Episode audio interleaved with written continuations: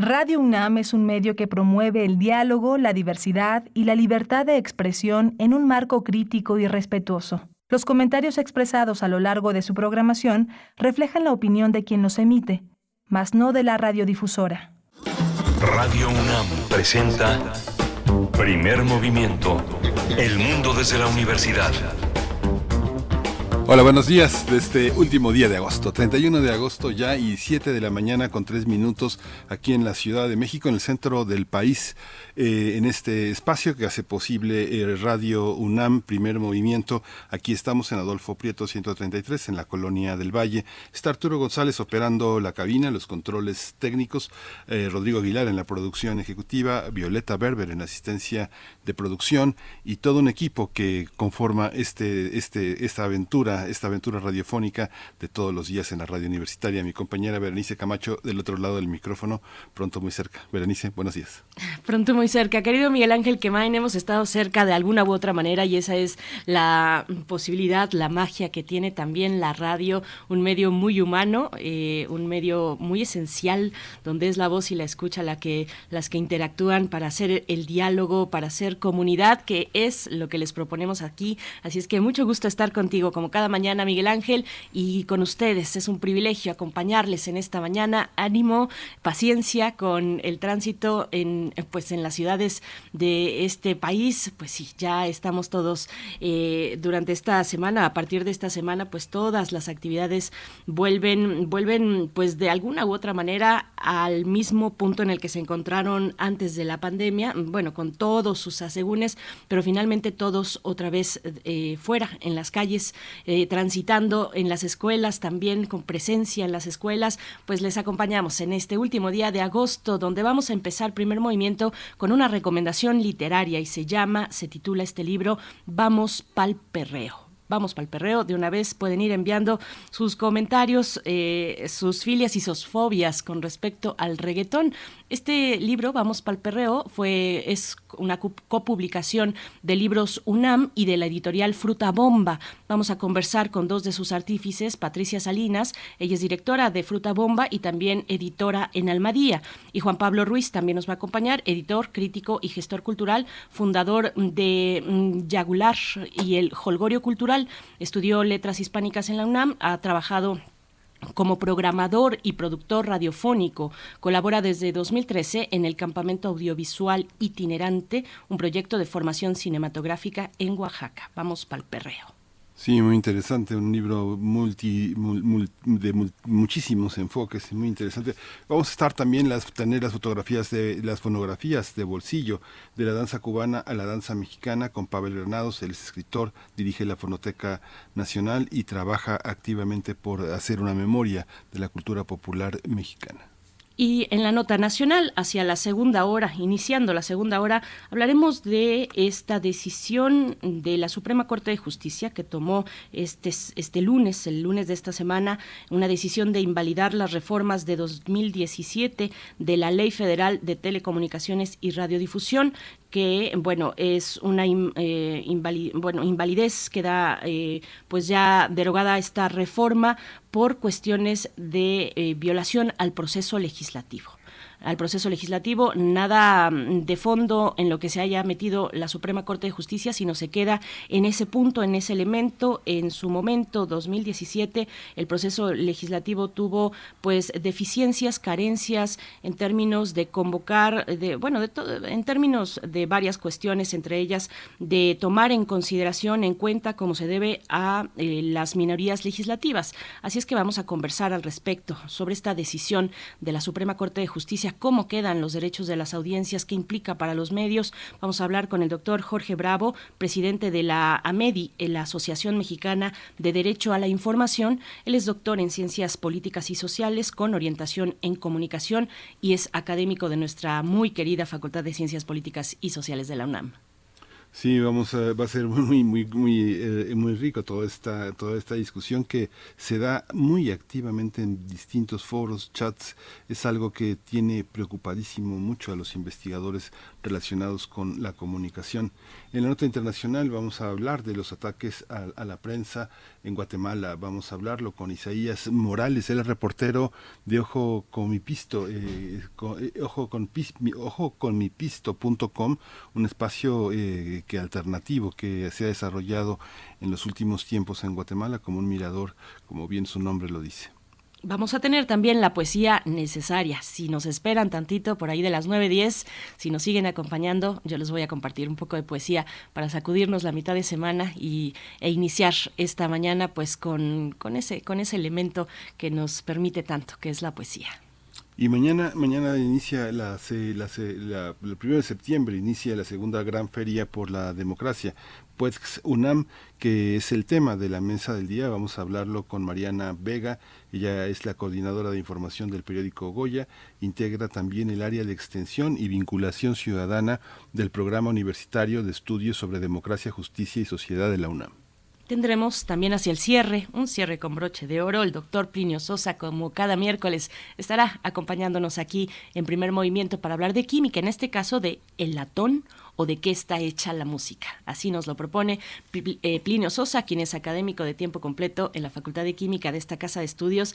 Y pues bueno, sí, eh, esta, ahora que mencionabas, Miguel Ángel, el primero de septiembre, que ya es mañana, pues un día eh, importante, un día importante no solamente por la entrega, bueno, por el informe de gobierno del presidente Andrés Manuel López Obrador, sino también porque ha anunciado que será el día de mañana en que envíe esta propuesta de reforma preferente para el tema de la Guardia Nacional que se em, pues se tiene tiene la intención el presidente López Obrador de que sea traspasada de que sea asimilada por la Sedena así es que mañana atención a esos elementos bueno, siete con nueve minutos. Vamos con información sobre COVID-19 y otros temas de salud y de la UNAM. COVID-19. Ante la pandemia, sigamos informados. Radio UNAM. La Secretaría de Salud informó que en las últimas 24 horas se registraron 55 nuevos decesos, por lo que el número de lamentables fallecimientos por COVID-19 aumentó en México a 329.456 de acuerdo con el informe técnico ofrecido ayer por las autoridades sanitarias, en este mismo periodo se registraron 6.223 nuevos contagios, por lo que los casos confirmados acumulados aumentan a 7.021.598, mientras que los casos activos que están en todo el país, según la Secretaría de Salud, son 27.883. Y en información internacional, la Organización Mundial de la Salud consideró como alentadores los indicios de que una desaceleración del brote de viruela del mono en Europa, que apunta eh, pues esto en buena dirección. Eh, Hans Kluge, director regional de la OMS para Europa, dijo que los indicios observados en Francia, Alemania, Portugal, España, Reino Unido y otros países indican que el brote podría desacelerarse en información de la UNAM, en el marco del seminario Retos en materia de ciberseguridad y protección de datos en el entorno digital, organizado por el Instituto de Investigaciones Jurídicas de la UNAM, expertos coincidieron en señalar que los usuarios de Internet son responsables de la información que proporcionan y del cuidado de sus dispositivos electrónicos. Eh, indicaron que los retos en esta materia consisten en consolidar estrategias de protección para robustecer la seguridad y generar civismo y cultura digital. フフフ。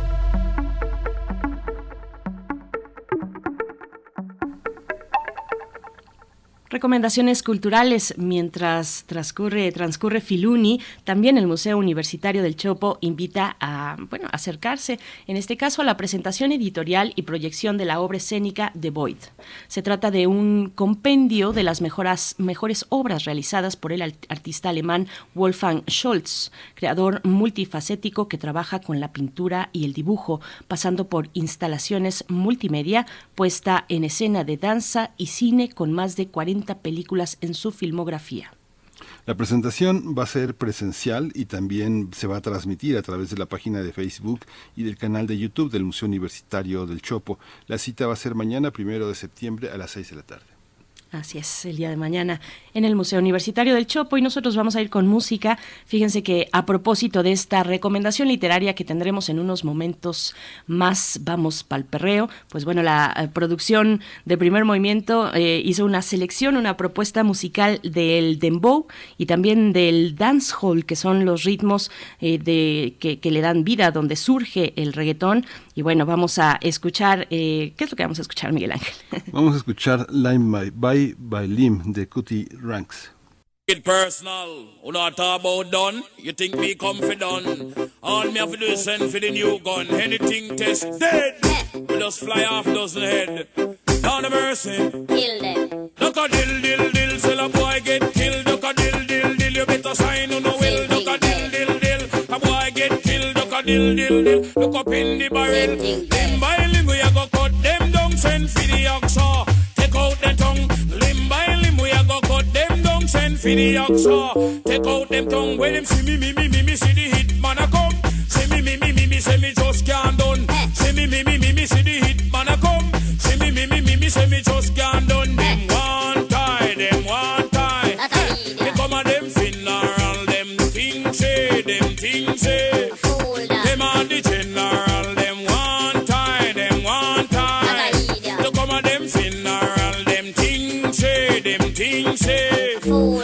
Are the general, enough of them a pose up like a them run the world. Let me tell you something, fi me gun it a me girl. Enough of them a pose like a them run the world. Let me tell you something, fi me gun it a me girl. Me gun me hug up and kiss, sleep with that night. If a boy try a thing, me shut out in my side. You know I and I is dynamite. When me hold my kavuna strictly truth and right.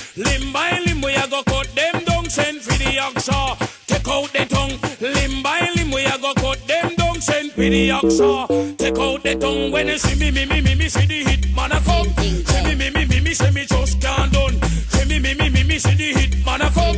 See me, me, me, me, me, say me just can't done.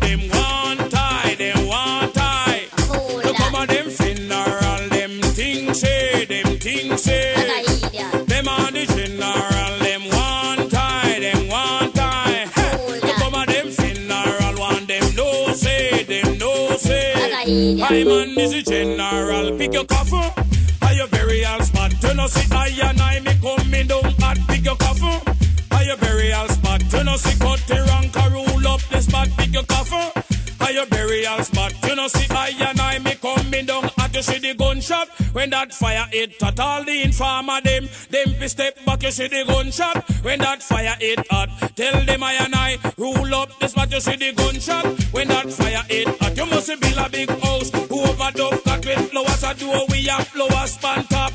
No pretty candle hit up in that mind me send you down there. Go cool and relax, you think a holiday in when you eat up in that. Listen, I and I on the mic just a chat. Them one tie, them one tie. Them funeral, them things say, them things say. Hey, them on the general, them one tie, them one tie. To come a them funeral, one them no say, them no say.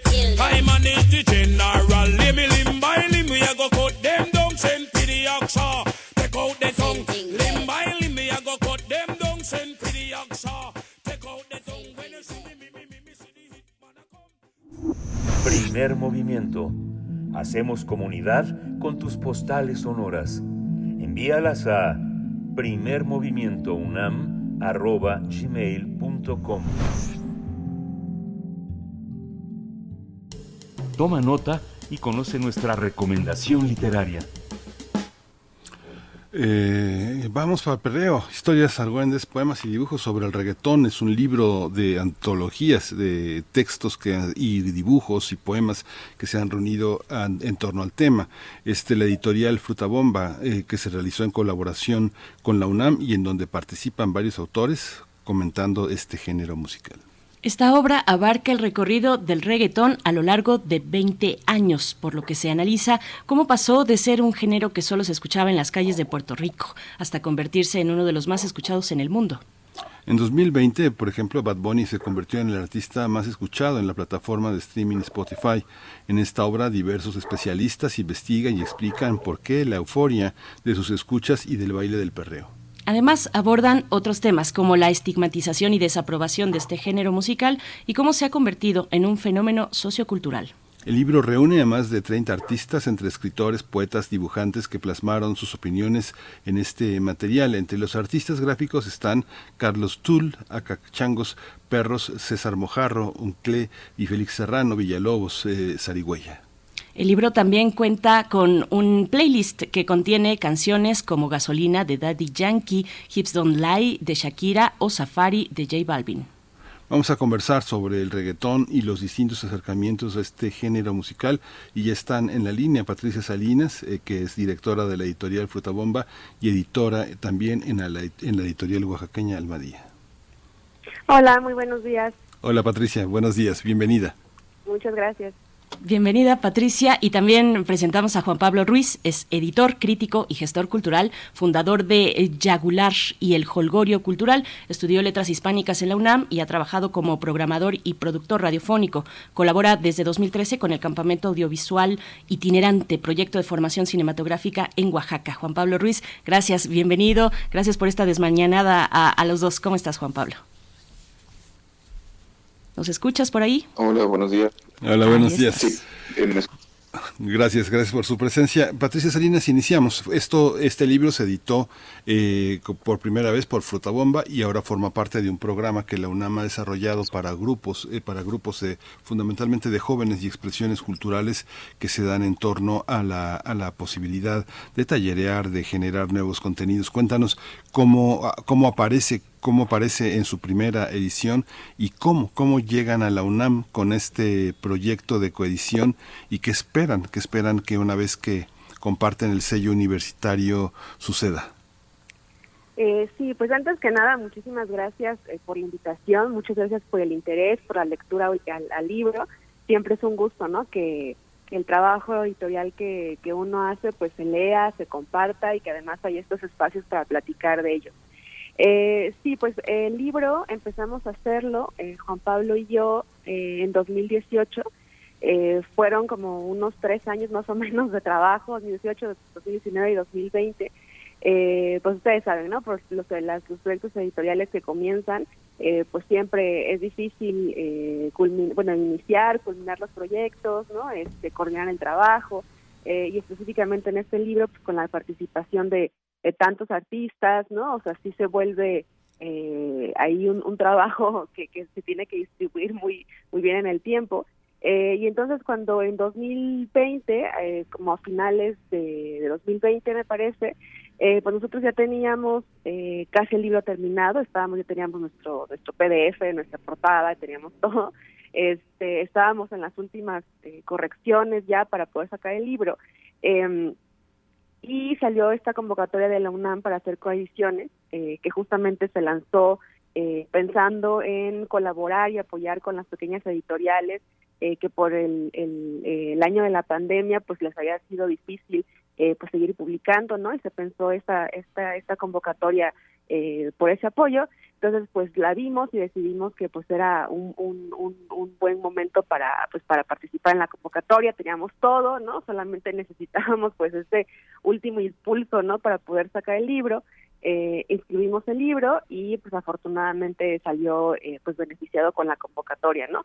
Lo cual pues nos dio muchísimo gusto, ¿no? Eh, nos dio muchísima alegría eh, sobre todo también por el por el tema no como como bien decían hace ratito no es un tema pues eh, controvertido no es un tema que suscita este pues la discusión muy acalorada no eh, que mucha que al, al cual mucha gente muestra abiertamente su rechazo y además pues el libro también es un libro particular, ¿no? Queríamos que fuera también como un libro divertido, hay imágenes, ¿no? Así muy propositivas. Entonces, pues bueno, salió la convocatoria y nos dio muchísimo gusto que la UNAM apoyara el proyecto, que lo respaldara, este eh, y que además, eso también me parece eh, muy importante, que también eh, considerara que, que, que es un tema y un libro para plantear la discusión y para eh, pues invitar a, muchas personas, a jóvenes sobre todo, para que lean este tipo de propuestas, ¿no? Entonces, pues así fue más o menos la, la coedición y la colaboración con la UNAM. Mm, qué interesante, Juan Pablo. Eh, hay una, hay una, muchos deben, muchos a los que invitaron y dijeron que no deben estar arrepentidos porque el libro ha tenido un camino desde su factura, no necesariamente su publicación, sino su factura, esta manera de correr la voz entre la gente que finalmente decidió colaborar y se puso a trabajar. ¿Cómo fue, cómo fue este proceso? Cuéntanos eh, de eh, hasta dónde, hasta dónde llega la convocatoria que ustedes trazaron. Son escritores cercanos, son parte de una, de una complicidad cultural, eh, acudieron a otro tipo de, de colaboradores. ¿Cómo se dio este esta, esta planeación entre lo visual, lo poético, lo narrativo, lo narrativo breve, la crónica. Cuéntanos un poco cómo, cómo se diseñó esto, Juan Pablo. Sí, sí, se me escucha bien, ¿verdad? Sí. Eh, bueno, como cuenta Patti, eh, comenzamos en el 2018, pero bueno, comenzó a partir de un número de una revista que se llamaba Justo Fruta Bomba. Finalmente ese segundo número ya no se publicó y, y leí en esa primera eh, recopilación de textos sí eh, contábamos con personas mucho más allegadas, digamos, ¿no? Amigas, amigos, este, escritores y, eh, un ilustrador, pero cuando consideramos que el, libro, bueno, que podía ser, llegar a ser un libro, nuestros, así que horizontes se, se, ampliaron y fuimos buscando colaboradoras y colaboradores de, pues, muchos otros ámbitos, ¿no? Sobre todo que ya textos que ya habíamos eh, leído, conocido con anterioridad o que en el proceso de investigación fuimos encontrando y, prácticamente a todos a quienes recurrimos eh, le entraron al proyecto, ¿no? O sea, cuando comentabas ahora si, si algunos que, que, no quisieron entrarle, creo que Patti no me dejará mentir, pero la mayoría o, prácticamente todos y todas las personas que invitamos están incluidas, ¿no? No hubo algún rechazo, salvo cuestiones de tiempo, no, no tanto porque no quisieran entrarle al tema, ¿no? Y, así fue como eh, fuimos eh, compilando, son 31 eh, colaboradores en, total, entre 22 autores, autoras que escriben y nueve ilustradores eh, que muestran un panorama bastante amplio de lo que se escribe, sobre todo en México, pero así también tenemos eh, autoras, eh, autores de Colombia, Puerto Rico, Chile, Cuba, Perú. Entonces sí es un panorama, me parece, bastante relevante y, vibrante de lo que se está de lo que se está escribiendo actualmente y sobre todo alrededor de un tema. No, no necesariamente todos los textos eh, refieren de forma puntual al reggaetón sobre todo como los textos poéticos o, las ficciones. Eh, sí, los ensayos sí prácticamente el medio de los ensayos sí parten de una reflexión, de una genealogía, ¿no? O cada uno desde sus registros distintos eh, alrededor de este fenómeno sociocultural, musical de, de nuestra eh, época presente, ¿no?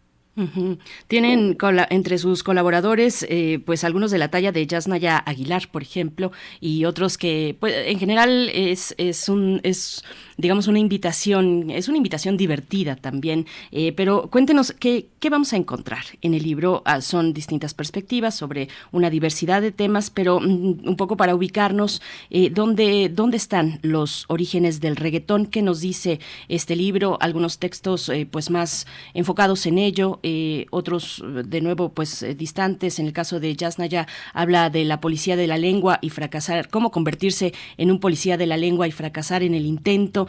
¿Cómo, cómo está esta cuestión de los contenidos? ¿Dónde, que nos puedan decir dónde están los orígenes del reggaetón para empezar a entenderle tal vez un poco a este género que, bueno, eh, genera todo tipo de posturas. Hay quien no lo soporta y hay quien hasta le imprime un sentido de, rebeldía, de protesta corporal.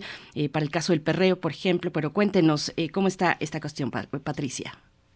Sí, eh, pues como bien decía Juan Pablo, pues eh, nosotros pensábamos que que lo mejor para hablar como sobre un tema como el reggaetón era tener pues distintas perspectivas, ¿no? Para empezar.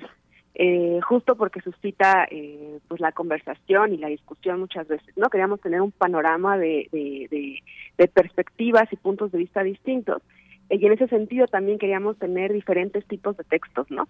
Eh, así como como bien dices, el, el libro tiene poesía, tiene eh, cuento, tiene crónica, tiene ensayo, tiene dibujos, ¿no?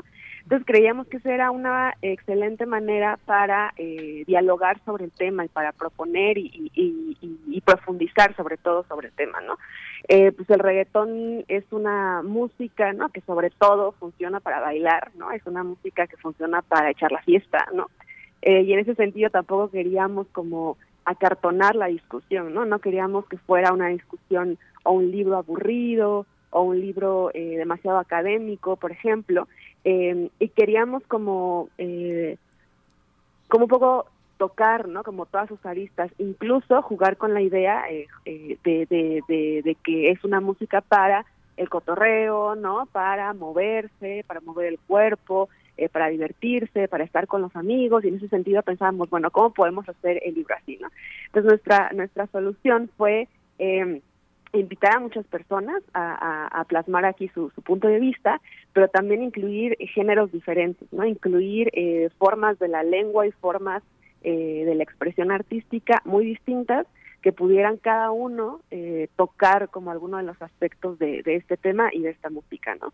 Y entonces, eh, pues como bien explicó también Juan Pablo, pues nuestro primer eh, acercamiento fue amigos, amigos nuestros, ¿no? Que justo es la forma en que uno empieza a hacer proyectos y colaboraciones, decirle a, los amigos y con quien hemos compartido justamente ese espacio de, de fiesta, y celebración, de baile, ¿no? De movimiento del cuerpo, y eventualmente fuimos invitando a más colaboradores que también se hicieron pues este pues amigos no cercanos.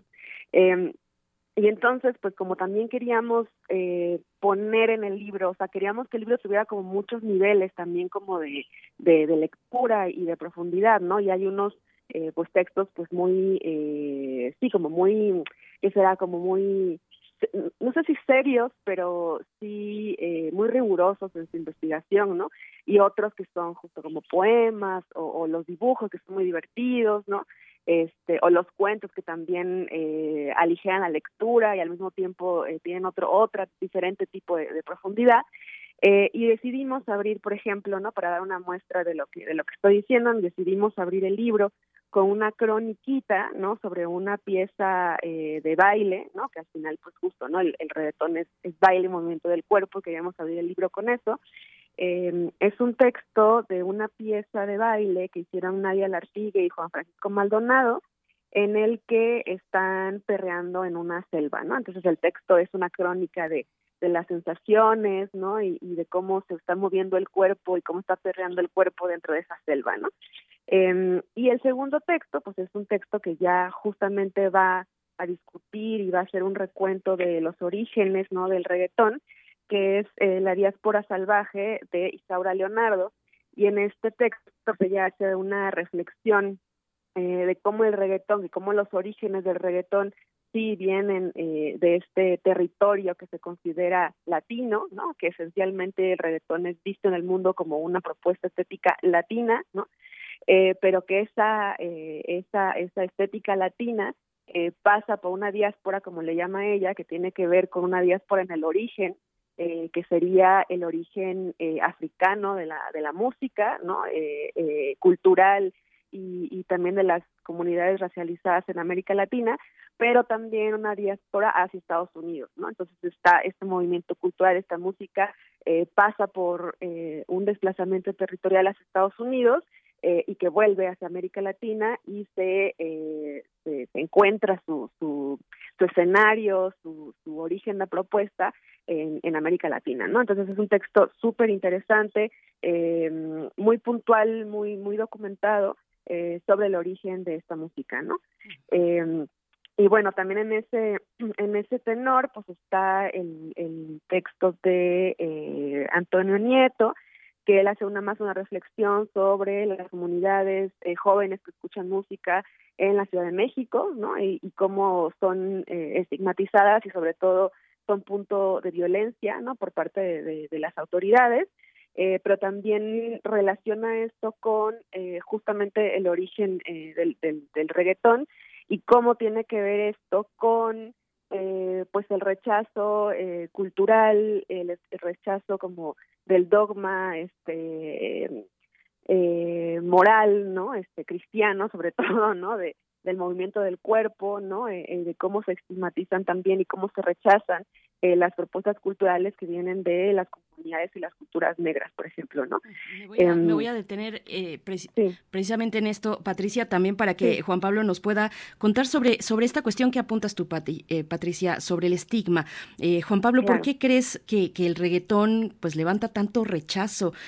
Claro que cada quien tiene la libertad de escuchar o no cualquier género, el de su preferencia y rechazar eh, o apartarse de lo que no le gusta, eso es natural en cualquier escucha. Pero, pero acá hay de verdad una, eh, pues, eh, digamos, una reticencia fuerte para, mm, para, para el reggaetón, no para escucharlo, sino para definirlo incluso. ¿Cómo, cómo, cómo lo ves tú, Juan Pablo?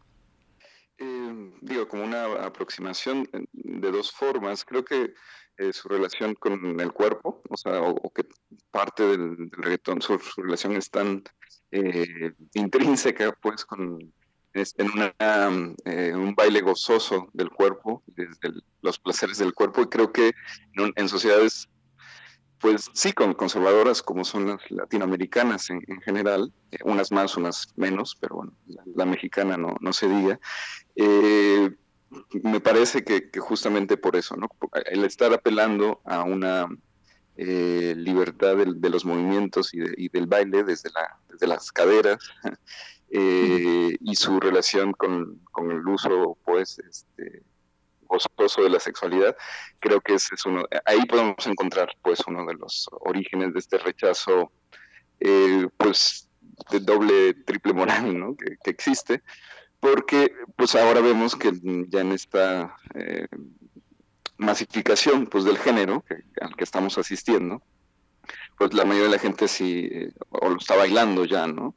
Eh, pueda, no gustarle o puede este, cuestionarle otros aspectos, pero en el momento de la fiesta, en el momento de las eh, lo, bailan, ¿no? O, les es inevitable moverse. y, lo otro, me parece que le, pasó al reggaetón lo que también en otros momentos a otros géneros, incluso también ya muy normalizados en la actualidad, como el, propio rock, ¿no?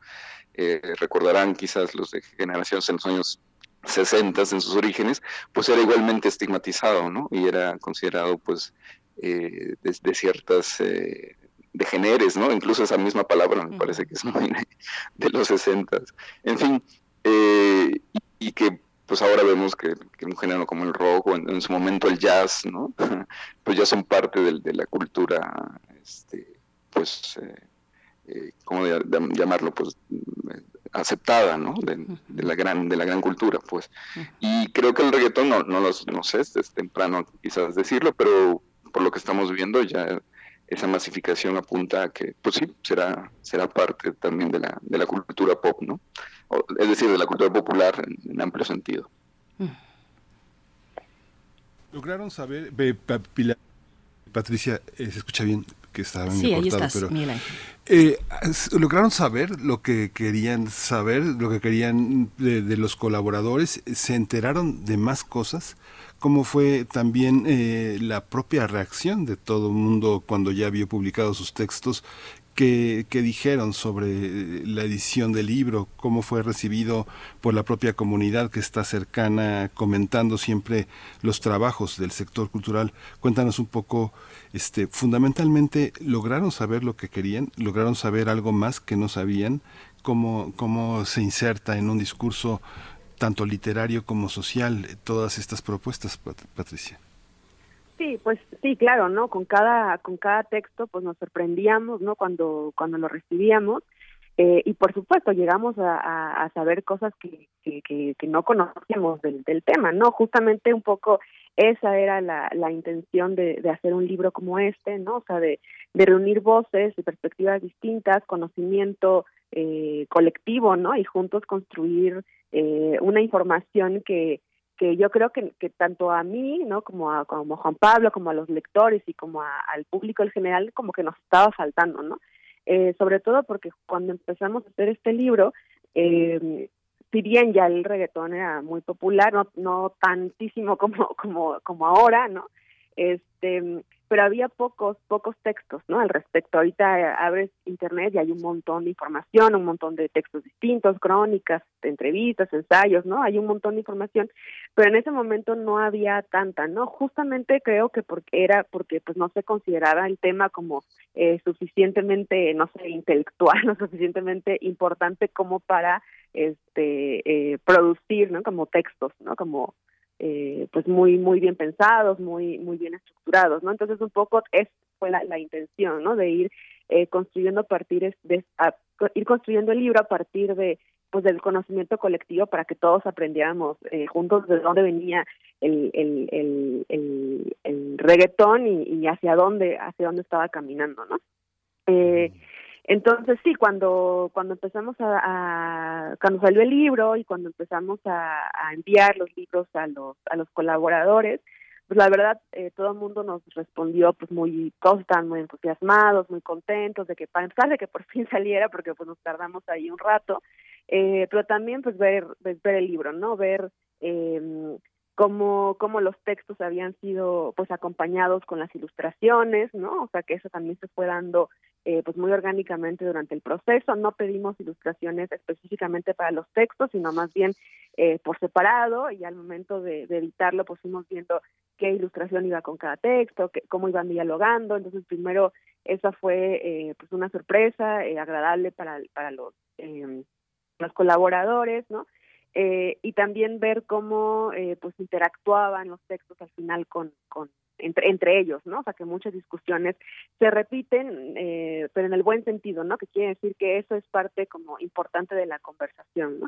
Entonces, pues eso, ¿no? Los colaboradores muy, muy contentos, eh, algunos súper emocionados porque como bien dices, están, hay autores aquí eh, pues ya muy conocidos o que ya han publicado otros libros, ¿no? Como Jazz, ¿no? este como Jorge Comensal, por ejemplo, eh, como Carolina Sanín, ¿no? Este como Ingrid Solana también, pero también muchos de ellos es la primera vez que publican algo, ¿no? En, en algún libro o en algún lugar, ¿no? Entonces, pues está justo como esa emoción de ver eh, por primera vez tu texto publicado en un libro y que además que sea una cohesión con la UNAM, pues entonces en general muy emocionados todos, ¿no? y por parte de como de los lectores o, o del público este pues más grande no eh, pues también ha sido una sorpresa porque eh, pues es una somos una editorial eh, independiente que justamente este es nuestro primer libro entonces siempre es difícil eh, pues darse a conocer moverse no que, que la gente eh, conozca el libro. Eh, y lo que ha pasado es que ha tenido pues justo mucho entusiasmo no por parte de los lectores no eh, cuando lo empezó a anunciar la UNAM eh, pues a poco tiempo después empezaron a marcarnos, a llamarnos librerías eh, independientes de la Ciudad de México, pero también de Guadalajara, este de Chiapas, por ejemplo, de Querétaro, eh, pues pidiendo el libro, que lo querían vender en, en, sus librerías, ¿no? Este, también otro tipo de librerías como virtuales también nos, nos, nos llamaron, este, pues en Oaxaca también las librerías eh, que conocemos, que son de amigos, también nos empezaron a llamar, entonces como que el libro ha ido este, buscando solo su, su camino este y ha tenido muy buena estrella eh, en relación con eso, ¿no? Que se ha recomendado, los lectores lo buscan, toman su, foto, lo suben a redes, ¿no? Y también eso es una forma de, pues, de, de difundir, ¿no? El trabajo que estamos haciendo eh, y que además muestra, pues, eso, ¿no? Como una eh, un entusiasmo por el libro, por el tema, eh, pues, del cual estamos justo como muy sorprendidos y también muy muy agradecidos, ¿no? Uh. Juan Pablo, ¿cómo ha sido la, la, reacción, digamos, de grupos sociales que están eh, por la divulgación de, de, la educación sexual, la diversidad sexual, el feminismo? ¿Cómo ha sido, cómo, cómo ha sido la reacción? Finalmente, el tema del perreo ha generado también un tema, un tema polémico, ¿no? Digamos, la, la popular este, postura sexual de el perrito ha sido como una, una visión que para muchas, para muchas feministas tradicionales inglesas, por ejemplo, la crítica que hacía en su momento esta feminista Andrea Working que decía que era la posición más violenta y más este aislada de, de, del contacto mientras que otros decían del contacto personal de cara a cara no que era pos, posturas sexuales que era una de las posturas sexuales que más lo aislaba el placer para cada lado, cada quien por su cuenta hace eso indiferenciado, esta, esta cuestión que el perrito conlleva, ¿no? ¿Cómo, cómo ha sido esa reacción? ¿Cómo ha sido esa reacción frente a un baile que lo que inaugura es la, la posibilidad del sexo grupal, de, la, de, una fiesta en la que sobre todo el placer del cuerpo está en primer lugar más que el conocimiento entre las personas, más que la confianza, es este, la confianza en sí mismo, ¿no? ¿Cómo, cómo ha sido recibido esa parte? Eh, respecto del libro, dices, o en el contexto social. Lo que reflexionan en torno al perreo, ¿no? Porque tú has insistido mucho en, que el cuerpo, en que la libertad del cuerpo, en que el placer, pero hay toda una noción alrededor de ese placer, ¿no? Digamos que el perrito está, el perrito está reinando, ¿no? Y muchas novelas, Pilar Quintana, este, eh, eh, Perra Brava, muchas autoras en los últimos tiempos, el tema de la perra ha sido esencial. ¿Cómo, ¿Cómo ha sido recibido por feministas, por educadores? ¿Cómo ha sido recibido esa parte, esa reflexión sobre el reggaetón? Pues mira, eh, no tan directamente, pero creo que como el libro abre la, posibilidad de, escuchar distintas voces con muchos registros y, muchos alcances. Justamente uno de los textos que, desmonta un poco eh, ese prejuicio muy, muy acendrado que, se le tiene al, reggaetón de, la cosificación de, las mujeres, que las letras del reggaetón o eh, la misoginia de las mismas. Eh, y justamente el texto de Patricia Salinas, contenido en el libro, que se llama Más zorras que los cazadores, pues hace un cuidadoso, una cuidadosa radiografía pues, de cómo al final el, reggaetón no es en sí mismo misógino, o algunas letras del reggaetón no son en sí mismas misóginas, sino que en, la sociedad es, la que lo es, y el reggaetón como una expresión de esa eh, sociedad, como otras tantas, o sea, el reggaetón no es más misógino que lo que puede ser la trova, o que puede ser la música ranchera, o que puede ser la misma música rock, ¿no? Eh, si, si, vamos a analizar también muchas de las letras muy famosas de, de estos géneros. Entonces, el, libro creo que aporta, finalmente también es una, una, aproximación o unas primeras aproximaciones. Nuestra intención era que este pueda ser la, el inicio de otros tantos diálogos contenidos en libros o en otras este, expresiones, ¿no? De, las artes alrededor del, reggaetón y como un primer aporte para que esas discusiones pues sean informadas, no desde los prejuicios, sino pues también de, entender al reggaetón como una expresión eh, cultural eh, en toda forma eh, de la de, este presente y de esta contemporaneidad, ¿no? Y, No sé si Patti quisiera añadir un poco más. Pues tenemos, en realidad ya andamos sobre, sobre el tiempo, pero bueno, ahí yo creo que hay intérpretes, hay mujeres que, que le han dado la vuelta, que se han apropiado con esta idea del neoperreo, ¿no? Ahí por ahí Tomasa del Real, que por cierto estuvo en estos micrófonos ya hace un montón de años antes de que tuviera pues la presencia que, que ahora tiene, la exposición que ahora tiene, pero bueno, ahí hay eh, incluso eh, reggaetón lésbico, ¿no? Con chocolate en, en Argentina, chocolate remix, la pili en España, disidencias exogenéricas, Sailor Fact, eh, pienso también en DJ Guapis, en fin, hay todo un conjunto, es, es muy diverso, es extenso, está extendido pues el género del, del reggaetón y está esta propuesta, esta propuesta eh, que es también visual y de estas reflexiones, vamos pal perreo, historias, argüendes, poemas y dibujos sobre reggaetón y les, les agradecemos, está disponible en las librerías de la UNAM, también en la página electrónica de Libros UNAM, recuerden que es una coedición entre Fruta Bomba y, y, Publicaciones de la UNAM. Así es que les agradecemos, eh, Patricia Salinas, directora editorial de Fruta Bomba y también eh, editora en Almadía, por esta presencia. Patricia, muchas gracias.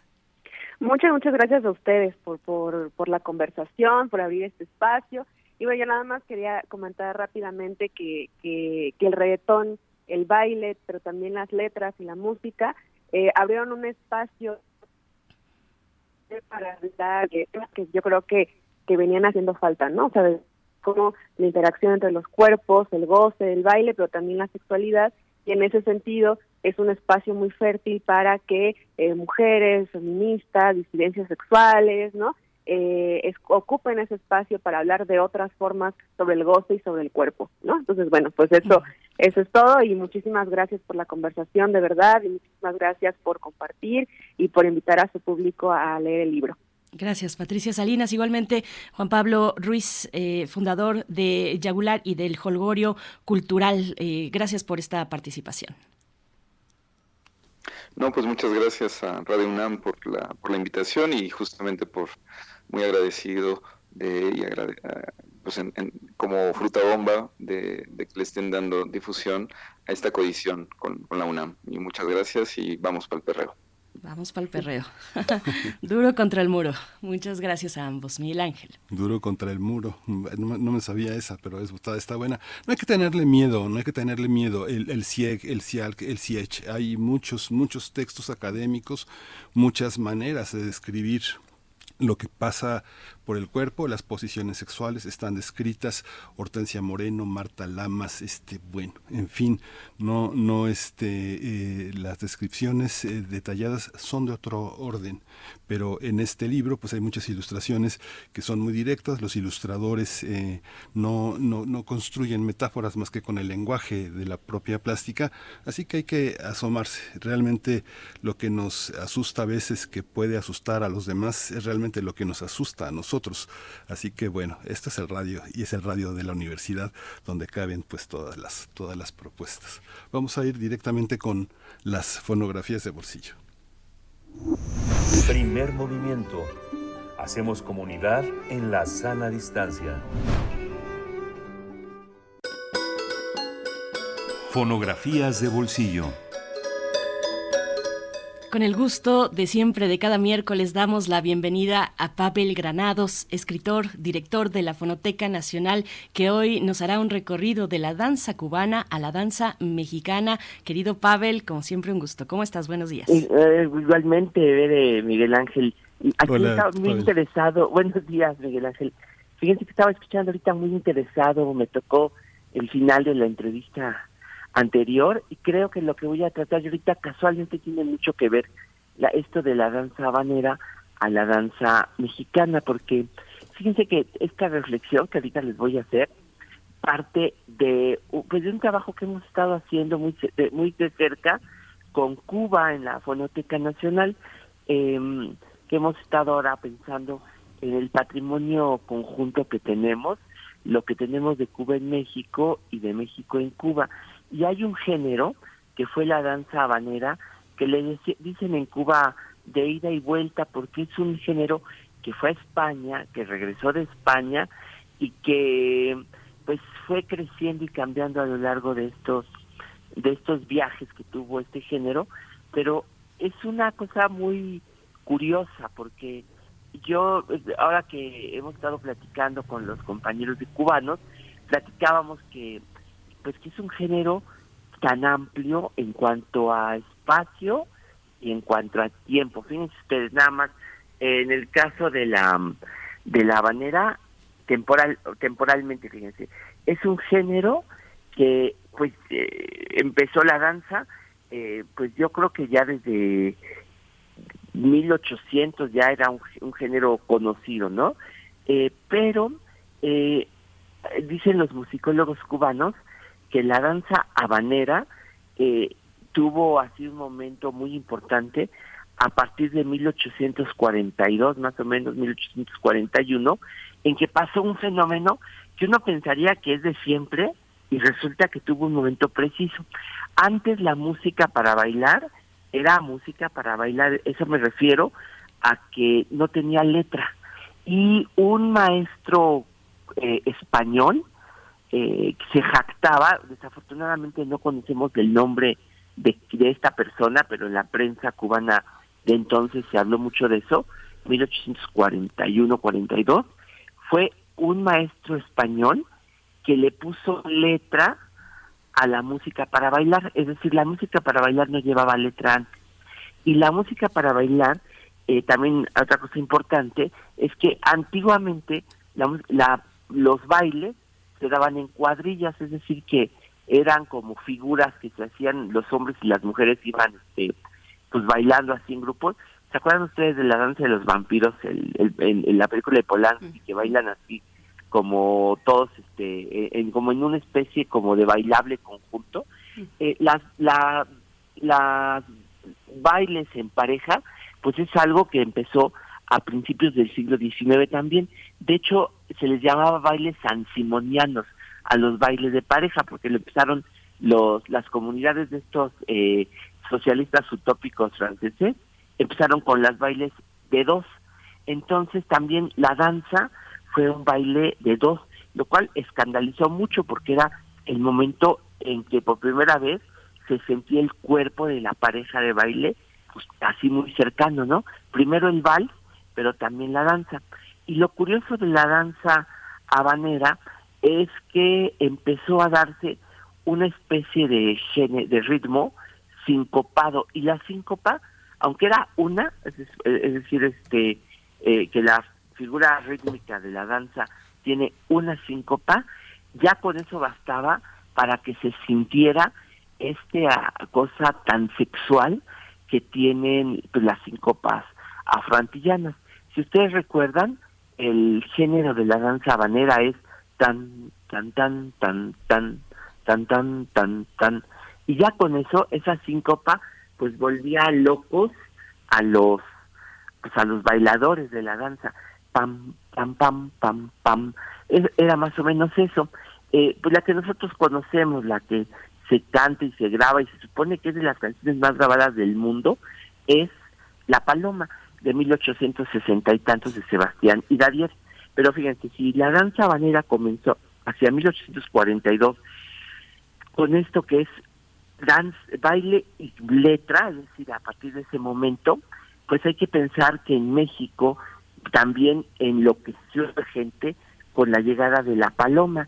Y si ustedes se ponen a pensar, es creo que decía yo temporalmente, es 1840 y tantos, empezó a ir por todos lados, ya se sabe que hacia 1848 ya causaba la locura en España, que le fascinaba el baile de la danza habanera, regresó a las Antillas, vino hacia México y la danza habanera es el baile típico, es la canción que enloqueció a México también durante todo 1860 y tantos, es decir, eh, la, el baile de, la época de la intervención francesa era la habanera. Eh, a Juárez le encantaba la habanera, La Paloma fue su canción favorita, pero también fue la canción favorita de Maximiliano y Carlota. Eh, Carlota le dio un brazalete de diamantes a la cantante que, que le cantó, le Concha Méndez, que le cantó La Paloma pero la habanera fue también el baile del porfiriato y de la revolución, es decir, que estamos hablando que al menos 60, 70 años fue el baile favorito de los mexicanos, por lo menos de 1860 a 1920, la habanera. La, miren, canciones como Ojos Tapatíos, El Adiós de Carrasco, Estrellita de Manuel M. Ponce, Perjura, que fue el, baile, la canción favorita, eh, más importante del porfiriato, todo eso fueron habaneras. Entonces, bueno, pues son 670 años. Ahora en el espacio, ¿de dónde? Bueno, el jazz, Jelly Roll Morton contaba que el, uno de los pianistas fundadores del jazz decía que ellos habían empezado a escuchar la canción de La Paloma hacia 1902, pero ellos creían que era un ritmo español y eh, hasta Sudamérica, porque el tango es también una cosa que se llama originalmente tango habanera, es decir, es el ritmo original del tango fue el mismo ritmo que la habanera. Ahora voy a decir una cosa que tiene que ver con lo que estaba escuchando ahorita y es que el si ustedes se fijan el la habanera que tiene este este ritmo tan tan tan tan tan es exactamente el mismo es un beat digamos una repetición un ritmito es exactamente el mismo ritmo que el reggaetón, porque el reggaetón sería tan, tan, tan, tan, es, lo, es exactamente el mismo ritmo. Y es curioso, me llama mucho la atención que el mismo ritmo haya reencarnado ahora a finales del siglo XX y ahorita con nosotros, eh, porque tanto espacial como temporalmente, yo creo que no ha habido otro género como la habanera y me llama muchísimo la atención que sea exactamente el mismo ritmo que el reggaetón, eh, con contenidos pues distintos, pero sí de algún modo, digamos ideológicamente, eh, eh, la, la danza banera fue la danza de amor por Cuba, fue la danza de la independencia cubana, de, pues una especie de nacionalismo que se dio en la en esta eh, isla que originalmente bueno pues era una colonia y se tardó mucho en independizarse, pero fue teniendo ese contenido nacionalista en Cuba. Hoy tristemente el, el contenido ideológico del reggaetón en la isla es pues el, el discurso que envía los Estados Unidos eh, em, de un individualismo terrible que pues hace muchísimo daño, ¿no? Pero que sí deberíamos pensar y, reflexionar en que sí sería bueno eh, eh, pensar en cuáles son los contenidos ideológicos que tiene el reggaetón, ¿no? Pero pero sí es interesante porque también es la la el aspecto de la sexualidad porque eso lo vivió Cuba en el siglo XIX y ahora nosotros vivimos eso con la experiencia del reggaetón, ¿no? Es decir, es el género también amplísimo, pero similar, digo, me llama mucho la atención. Ahora, ¿qué vamos a oír? Resulta que pues es un género también, pues el del, el del reggaetón, perdón, no, la, dan, el, la danza habanera, que fue pues habanera, pero fue construyendo también nuestra danza mexicana. Traje un, un disco de 1926 que es este la bueno ya lo vamos a escuchar que es la negra noche. Pues, es muy conocidísima esta canción pero van a ver ustedes ahora porque pues es una danza habanera está grabada por Margarita Cueto y Carlos Mejía en New Jersey allá en Estados Unidos en 1926 es una danza de Emilio de Uranga que por cierto fue padre de un filósofo Emilio Uranga pero fue él el, Emilio de un músico poblano que hizo muchísimas canciones Aquí vamos a escuchar ahorita. Y van a escuchar ustedes ahora cómo esa danza banera ya que hablaba se volvió también nuestra danza mexicana. Muchísimas gracias, Pavel. Pues vamos, vamos a quedarnos con esa, con esa propuesta. Eh, quédese con nosotros. Nos, despedimos de esta hora con esta, con esta propuesta musical que nos haces, Pavel. Muchas gracias. Nos encontramos en una semana. Nos vemos. Cuídense. Abrazo.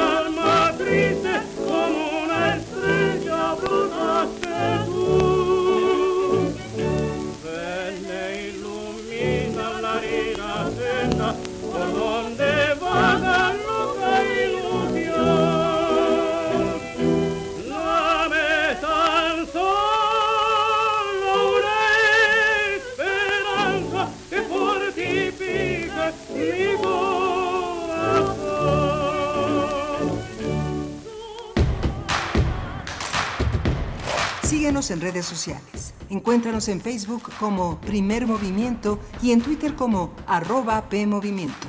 Hagamos comunidad.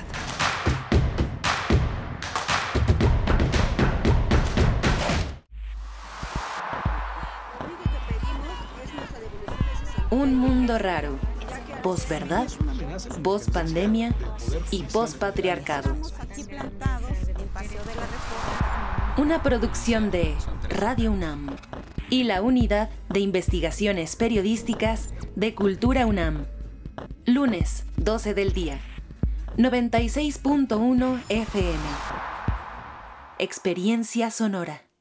Habla Mario Delgado. La llama de la esperanza ilumina el corazón de cada vez más mexicanos y mexicanas. En junio pasado ganamos cuatro estados más y ya son 22 entidades gobernadas bajo nuestros principios de no mentir, no robar y no traicionar al pueblo. Morena crece en favor de los más pobres para que sigan subiendo los salarios y para que no regresen los gasolinazos. Gracias por tu apoyo, por seguir atreviéndote a cambiar para que juntas y juntos sigamos transformando nuestra patria. Seguimos. Amor con amor se paga. Morena, la esperanza de México. Habla Andrés Manuel López Obrador. No somos iguales. Antes los gobiernos neoliberales utilizaban el dinero del pueblo, el dinero del presupuesto, que es dinero sagrado, para rescatar a los banqueros. Ahora el presupuesto llega al pueblo a través del Banco del Bienestar. Esta sucursal está en Parras, Coahuila, la tierra que vio nacer al apóstol de la democracia, Francisco y Madero. Cuarto informe. Gobierno de México. Vamos a tomar las ondas con la misma energía con que tomamos las calles. Vamos a desmontar los armarios. Vamos a deconstruir el patriarcado. Y sí, lo vamos a tumbar. Violeta y oro. Todas las voces. Todos los domingos a las 11 de la mañana por el 96.1 de FM y radio.unam.mx. Radio UNAM. Experiencia sonora. Queremos escucharte. Llámanos al 55 36 43 39 y al 55 36 89 89. Primer movimiento. Hacemos comunidad.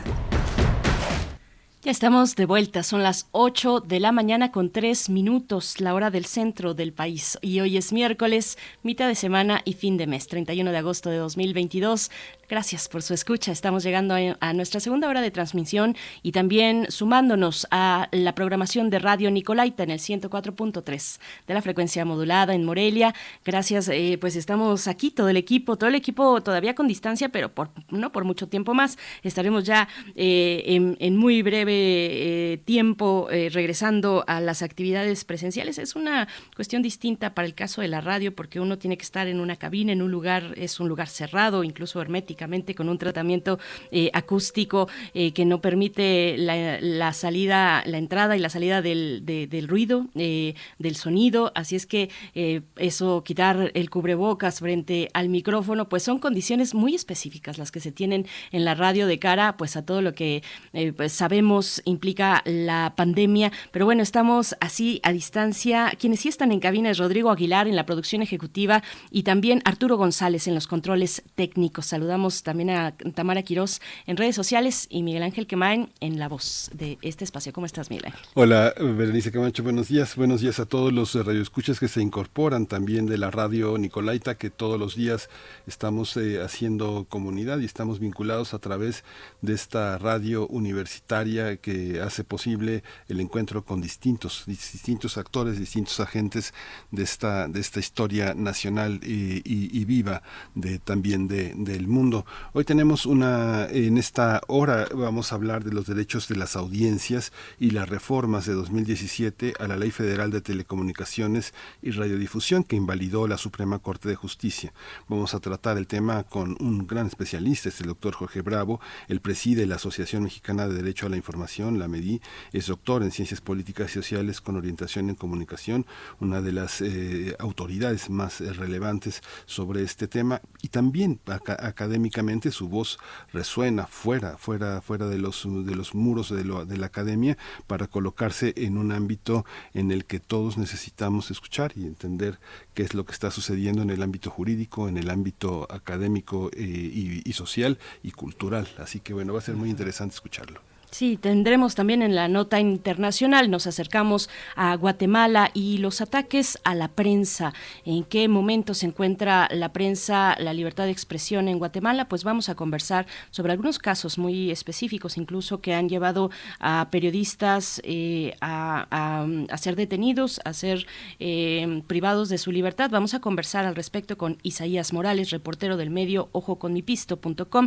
Así es que, bueno, eso para la nota internacional y rápidamente antes de irnos eh, a, lo que viene, solamente nos preguntan, bueno, por supuesto que hay varios comentarios mm, a favor, mm, bueno, sobre todo en contra del reggaetón. Eh, desde el principio anunciamos que eso iba a pasar, eso es lo que pasa con, con algunos ritmos, eh, bueno, ya lo también lo comentaba Pavel Granados, en fin, bueno, una, me parece que es una, a mí en lo personal, y esa es mi opinión, una mm, conversación pues interesante a la que, como dices Miguel Ángel, no hay que tenerle miedo, es finalmente un fenómeno, un fenómeno social que parte desde lo desde la mercadotecnia, desde la industria, pero también hay expresiones que están muy por muy fuera de ese registro, que están en una periferia que a veces ni alcanzamos a ver, que son disidentes, que son combativos, eh, y, claro que los hay del otro lado también, eh, los, los muy misóginos, en fin, eh, un género musical muy amplio, ¿no? Con muchos intérpretes, con una historia también que nos acerca al reggae y al dancehall de, de ay, se me fue, este, de, Jamaica, eh, también, bueno, ya recuperado por eh, Puerto Rico y también por Panamá, ¿no? En una manera de dembow y bueno, sale y surge eh, este, este ritmo, pero, pero bueno, nos preguntan entre todo, entre todos estos comentarios, cómo, cuál es el título del libro que, que, estuvimos conversando y se titula Vamos pa'l perreo, historias, argüendes, poemas y dibujos sobre reggaetón. Lo encuentran en la página electrónica de libros UNAM. Eh, es una edición a cargo de Patricia Salinas y Juan Pablo Ruiz Núñez, con quien estuvimos conversando. Es una coedición de la universidad con la editorial Fruta Bomba, un libro publicado en 2020. Ángel. Sí, y además, bueno, este, El Coloquio de las Perras es un libro que escribió Antonio Marquet, que publicó la Universidad Autónoma Metropolitana. En ese libro, Antonio Marquet hace una gran crónica eh, de las vampiras, de las vampiras, todo un fenómeno de cabaret muy interesante y acota el concepto de perreo, el perreo como una categoría sociológica y no solamente como un giro de lenguaje, sino que es una categoría sociológica en la que construye la idea de cómo en el cabaret, en el albur, en el diálogo, este, como el, los coloquios cervantinos, hay una descalificación del otro a partir de su condición sexual y es parte de una, autoparodia y una parodia constante sobre la estigmatización que se hace de, del homosexual y del travesti en el, y, de la, y de la persona trans en el discurso del cabaret y en el discurso propio en el que se relacionan las personas en, en los bares, descalificaciones eh, corrosivas, oxidantes, muy ácidas, eh, de un humor muy negro, este mortuorio incluso, este como lo que hace Mario Bellatín en Salón de Belleza, que es algo o el vampiro de la colonia Roma de Luis Zapata o Octavio de este eh, de, eh, Jorge Arturo Ojeda. En la literatura mexicana está el perreo bajo esa categoría que Márquez la considera como una manera alburera y dura de hacerlo, ¿no? que es también otra forma de perreo que este que completa lo del reggaetón. Así es, bueno, pues nos dice Rosario Durán, si, si hay que votar, estoy en contra del reggaetón. Gracias, Rosario Durán. Pues bueno, les leemos eh, de verdad eh, con, mucho gusto eh, todas las posturas, siempre y cuando se dirijan desde el respeto, pues son bienvenidas en este espacio. Nosotros vamos ya con nuestra nota nacional. Nota nacional. El Pleno de la Suprema Corte de Justicia de la Nación invalidó por unanimidad al decreto de reforma aprobada de octubre de 2017 a la Ley Federal de Telecomunicaciones y Radiodifusión en materia de derecho de las audiencias. El proyecto del ministro Alberto Pérez Dayán atendió diversas acciones de inconstitucionalidad presentadas bajo el argumento de que al momento de aprobarse, de aprobarse dicha reforma en el Senado de la República se violaron los procesos legislativos. El ministro explicó que se rechazó porque en primera el dictamen se avaló sin las lecturas previas que marca el reglamento del Congreso y en segunda porque no se cumplió con el requisito de que el dictamen fuera publicado en la Gaceta del Senado al menos 24 horas antes de su discusión. Por su parte, la ministra Loreta Ortiz señaló que la reforma se debía invalidar por falta de consulta a comunidades indígenas y personas con discapacidad. El proyecto también proponía dotar al Congreso de un plazo de seis meses para emitir otra reforma a la Ley Federal de Telecomunicaciones y Radiodifusión. Está con el propósito de armonizar los derechos de las audiencias con las libertades de los medios de comunicación en la materia. Sin embargo, en la sentencia solo se aprobó invalidar el decreto.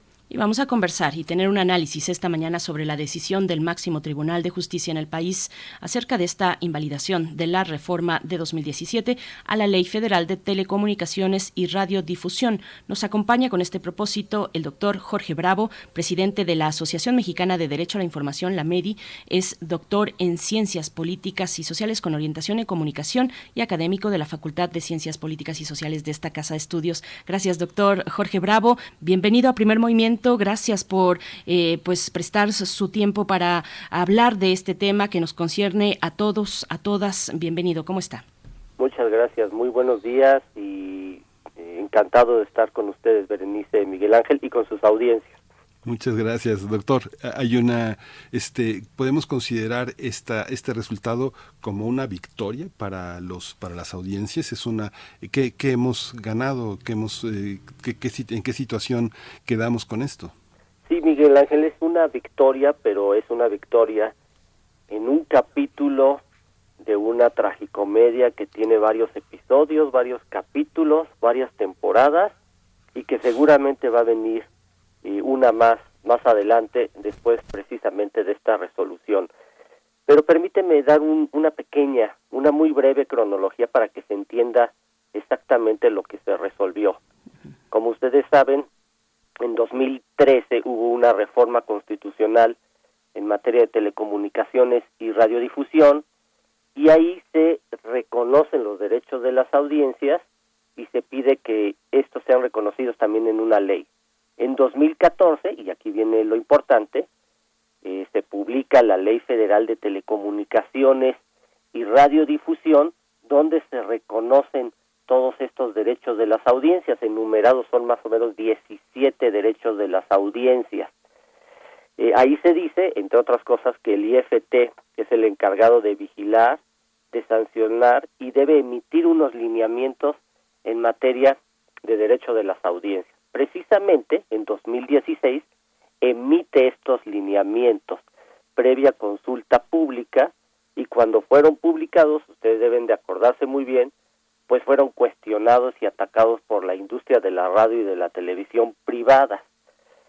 Eh, lo que ocurrió es que el propio IFT suspendió la vigencia de los lineamientos y aquí viene la contrarreforma de 2017, la que ustedes han mencionado, donde se modifican varios de los derechos de las audiencias, por ejemplo, las sanciones se vuelven opcionales, se deroga la distinción entre opinión y noticia, que es el derecho que más inquietud ha despertado entre los radiodifusores y los comunicadores, los códigos de ética no deben ser vigilados por el IFT, los defensores de audiencia no deben de recibir ningún cuestionamiento por parte del regulador, y finalmente llegamos al momento de antier de la Suprema Corte de Justicia que declara inválida íntegra la contrarreforma de 2017 y por lo tanto quedaría eh, como quedaron los derechos de las audiencias en 2014. Eh, doctor Jorge Bravo, ¿y cómo queda, cómo, cómo estábamos en 2014? Vaya, usted lo dice, esto ha, resultado muy enredado, incluso para los que estamos en los medios eh, todos los días, ha sido complicado y me imagino que para las audiencias también ha sido difícil pues asimilar todos estos varios capítulos, como lo pone en esa figura de varias eh, temporadas de esta serie, pero ¿cómo, a qué regresamos? ¿A qué estamos regresando entonces si pensamos en 2014? Sí, precisamente este capítulo de la Suprema Corte eh, sería el fin de una temporada, una temporada donde hubo muchas controversias constitucionales del poder legislativo, de la presidencia de la República, de defensores de audiencias, de asociaciones de defensores de audiencias, de organizaciones civiles, donde también interviene el regulador, y finalmente llegamos a un capítulo donde se invalida esta contrarreforma. Sin embargo, esta que es una muy importante decisión de la Corte, no restaura y no revive tal y como quedaron los derechos de las audiencias en 2014, porque no decide eso, queda una incertidumbre. Además, siguen faltando los lineamientos que, como mencioné, fueron eh, suspendidas su vigencia. Estos lineamientos son muy importantes, esto debe conocerlo las audiencias, porque es lo que regula, es lo que hace efectivo tanto para audiencias, concesionarios y defensores de audiencia exactamente cómo se deben defender. Por lo tanto, en tanto no tengamos eh, una nueva legislación y en tanto no tengamos lineamientos, las audiencias, como digo yo, estamos huérfanas todavía de nuestros derechos. Han pasado nueve años de la reforma constitucional, han transcurrido ocho años de la ley de 2014 y todavía no podemos ejercer plenamente nuestros derechos de las audiencias. Así terminó esta temporada. ¿Cómo puede empezar el primer capítulo de la siguiente temporada? Bueno, pues el Congreso tiene la facultad de volver a legislar en materia de derechos de las audiencias y de ahí se van a desatar nuevos capítulos, nuevas controversias, apoyos a esa reforma, eh, oposiciones a la misma y seguimos en tanto que eso no ocurra sin lineamiento. O sea, tendría que volverse a originar una discusión legislativa empezando eh, en, qué términos. La reforma constitucional que este que no llegó a establecer lineamientos y formas de, operación de su reforma eh, tendría que empezar de nuevo bajo lineamientos a los que eh, tenemos cambios a partir como de la llegada de este gobierno a la a la presidencia porque cambiaron algunas de las formas en las que los medios se, se, relacionan con el con el gobierno para la asignación de publicidad, para el derecho de réplica, toda una serie de cuestiones que, que fijó la política de comunicación social, este doctor.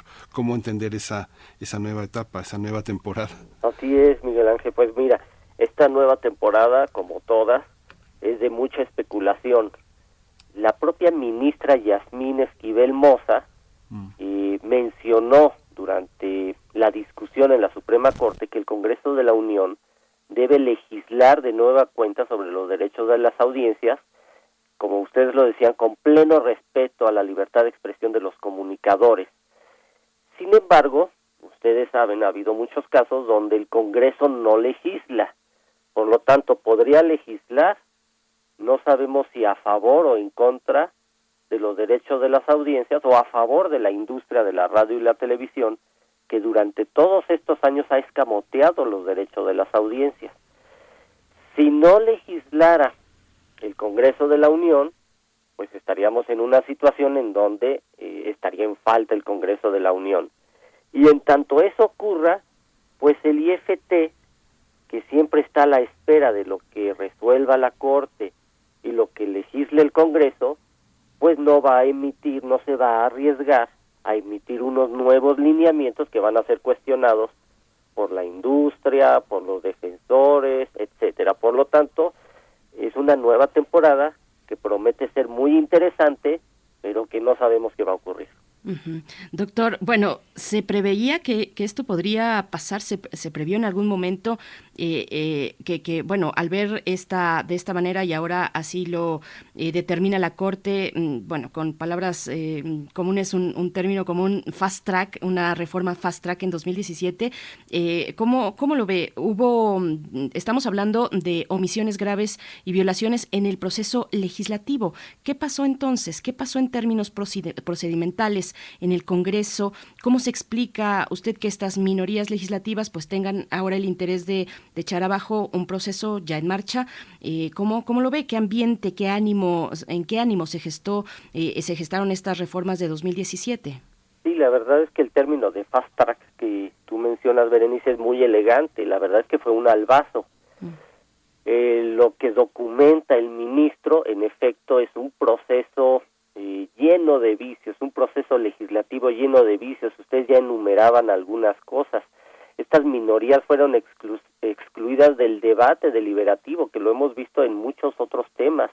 No se consultó a las comunidades indígenas ni afrodescendientes, ni a las personas con discapacidad, porque hay derechos de las audiencias con personas con discapacidad, se violaron las normas procedimentales, todo esto se mencionó en la discusión de hace dos días. Las convocatorias a las tres comisiones unidas y sus parlamentarios tenían irregularidades, no hubo tiempo para el estudio, no se analizó el dictamen, los legisladores no recibieron el dictamen, este se aprobó a destiempo, como ustedes mencionaron, no se publicó en la Gaceta Parlamentaria, no fue leído dos veces, todo esto en el Senado. Y bueno, ahora hay un nuevo entorno, como tú bien mencionas, es un nuevo gobierno, es una nueva relación con los medios de comunicación, pero hay algo que no ha cambiado ni en el nuevo gobierno ni en la nueva relación y es que se sigue favoreciendo la industria de la radio y la televisión, esta sigue sin concedernos los derechos que están en el papel, que están en la ley, y también hay un interés del gobierno eh, porque sus políticas se comuniquen de manera favorable. De tal manera que estamos en una situación muy adversa, donde nuevamente tendremos capítulos muy interesantes con nuevos actores, con nuevos villanos, con nuevas series, con nuevos héroes en materia de derecho de las audiencias. Sí, Miguel Ángel. Y bueno, y con villanos, algunos villanos de toda la vida también. De toda la vida. Y esta, pero esta parte de la descalificación eh, a, medios y todo este debate que hay entre radioescuchas y televidentes aparentemente activos eh, no, no, no entra en discusión porque no pasa por el filtro de una participación organizada y efectiva, doctor, ¿no? Es, es, es así. ¿Qué pasa eh, con estos límites que corren hacia, hacia lo público y, y, lo, y lo privado? ¿Cuál sería el alcance que una ley que satisfaciera a los derechos de las audiencias tuviera un alcance que llegara al, control de, no al control, pero sí a la, a la, puesta en, en, duda de la credibilidad que tienen al manejarse así las operaciones privadas. Bueno, precisamente ha sido la sociedad una de las que ha permitido que lleguemos a esta instancia. Así como hubo legisladores que cometieron este albazo y tuvieron un proceso legislativo completamente desaseado y alejado del debate democrático, precisamente lo que resolvió hace dos días la Suprema Corte fue resultado de una acción de inconstitucionalidad de una minoría de legisladores que fueron los que pidieron la invalidez, es decir, reaccionaron algunos legisladores. Y ha habido otros amparos de asociaciones como la Asociación Mexicana de Defensoría de las Audiencias, hay otra asociación civil que también defendió los derechos de las audiencias sobre opinión y hechos. Es decir, sí ha habido reacción, pero es un fenómeno que ha estado en litigio, ha estado en los tribunales. Y la industria ha sido muy hábil, porque si algo tiene, son abogados, si algo sabe manejar, son estrategias, y ha logrado dilatar por más de ocho años que tengamos derechos de las audiencias. Y algunos de sus comunicadores, desgraciadamente, no han entendido ni los alcances ni la responsabilidad que tienen ante quien se deben en todo momento, que es lo más importante, que son sus audiencias.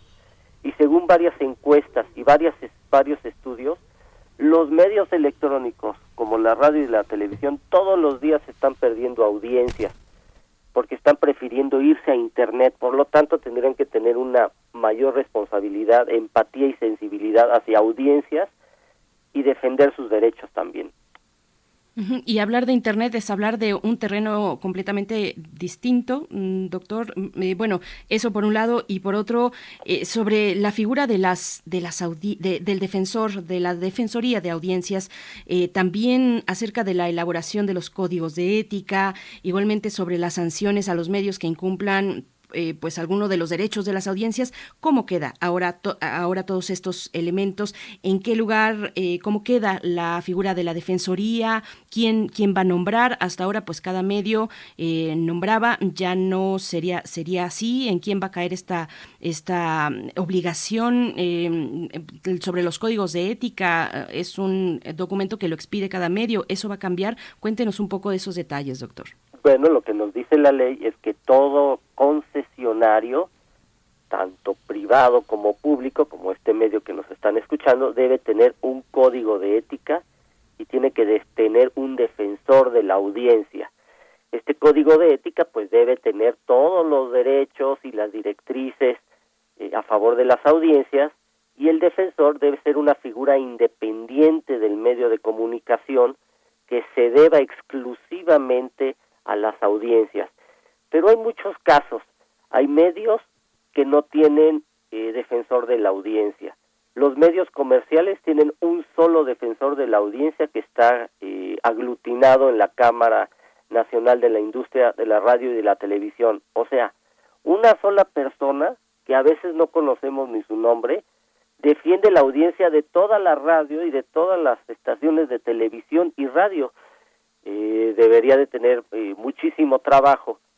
Sin embargo, voy a regresar a algo que es muy importante, los lineamientos.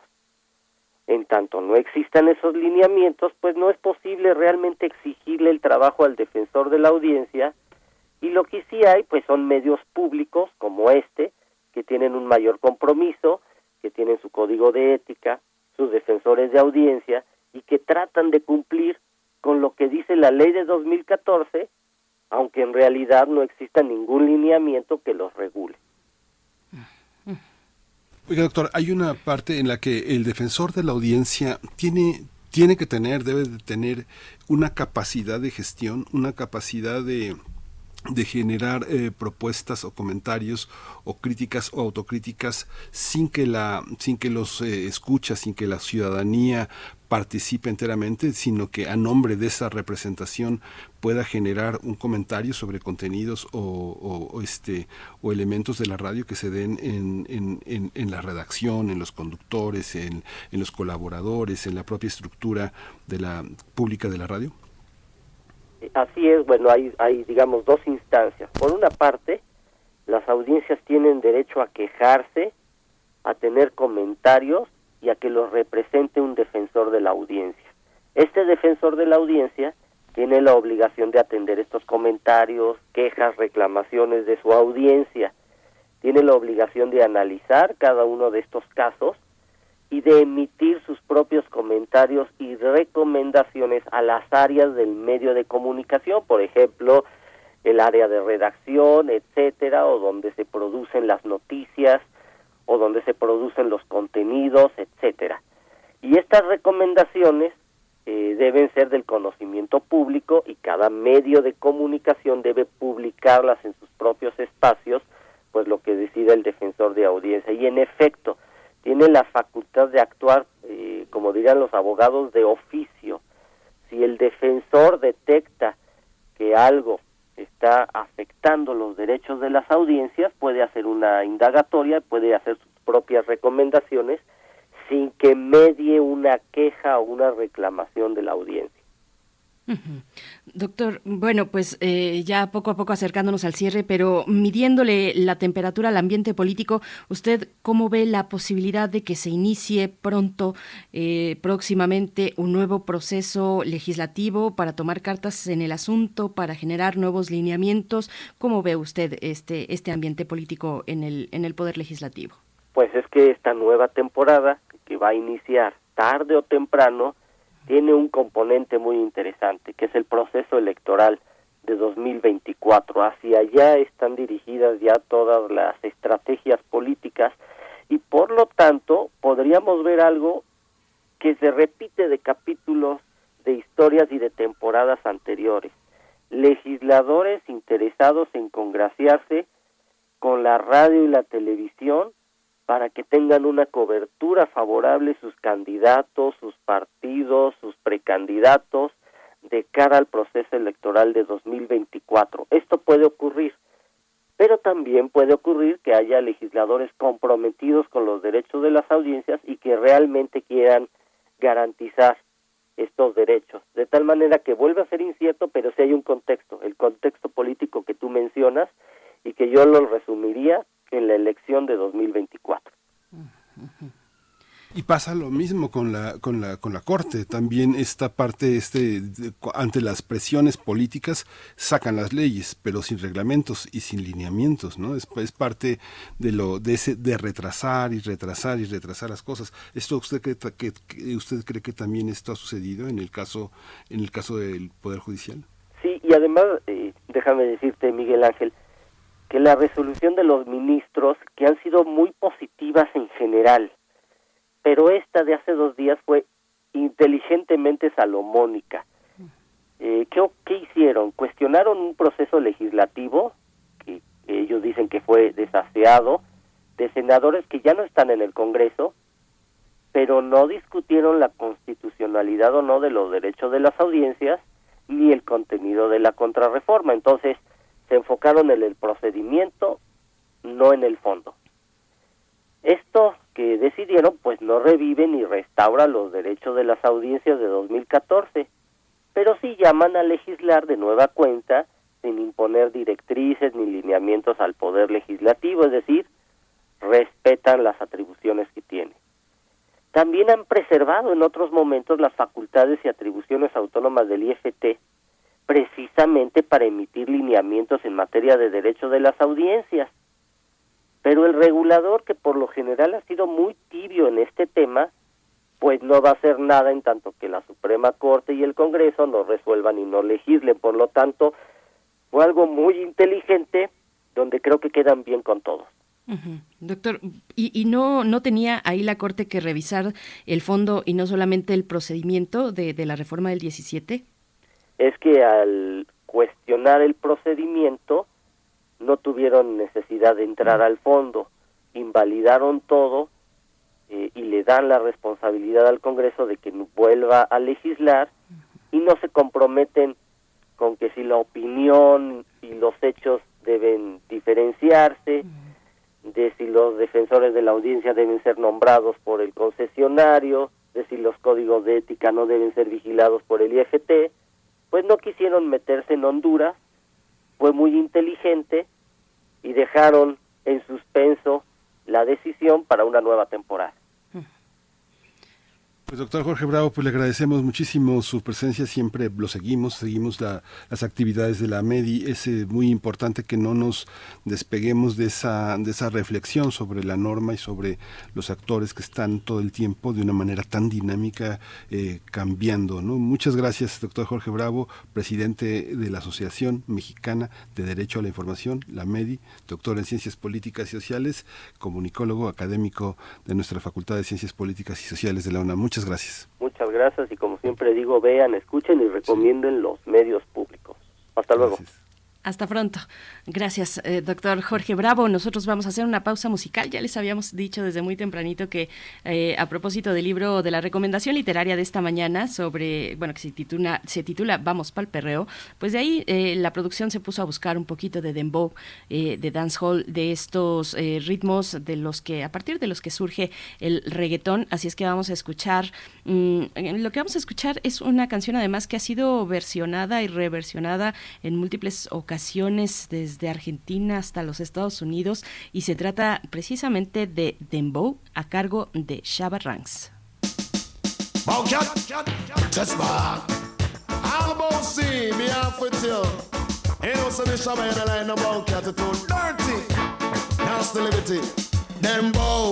Them bow, them bow, them bow. Man on the table, me say that him bow. Gyal a clean rifle, me say that she bow. At least be count, I me know a gyal bow. Little teeth in a bottom, that means say you bow. Lipstick for hooded, that means say you bow. Them bow, them bow, them bow. Bragga mad up in a bucket head top. Tell all the bucket them fi dress back. Tell all the bucket them fi step back. Bucket a gyal we suck up man. You get bout this, make we talk about that. Push me down the front. A beer gunshot if you give bucket. Them bow, them bow, them bow. Jump around, girl, if you know you no bow. Or push up your hand if you know you don't bow. Wind up your line if you know you don't bow. You long up your mouth like me mama also. Me don't yam big, but me love yam cow. Freedom for black people, come now. That means that the oppressors them just bow. Them bow, them bow, them bow. Man on the table, me say that him Gyal give that it wash out chip bow. At least be count, I me know a gal bow. A man a eat for, that means say him bow. Sex in bottom, that mean a guy bow. A bragga dabba dap in a bout a take top. Tell on the bucket, them fi chest back. Tell on the bucket, you get gunshot. Tell on the bucket, them step back. Bucket, a girl we suck up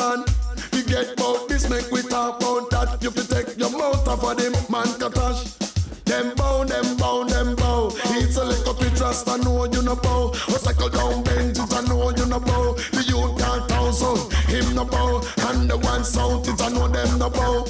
Them bow, them bow, them bow. Them bow, them bow, them bow. Man on the table, me say that him. Y'all a clean rifle, me say that she bow. At least pick out, I me know I can bow. When she a give a man, but he was out. Them bow, them bow, them bow. Ragga number a about your in a bow, Tell all the if I was the government, fi truth and fuck. Ha, both bus would I give to bunker. A gunshot of them, send them up a dove cut. Them bow, them bow, them bow.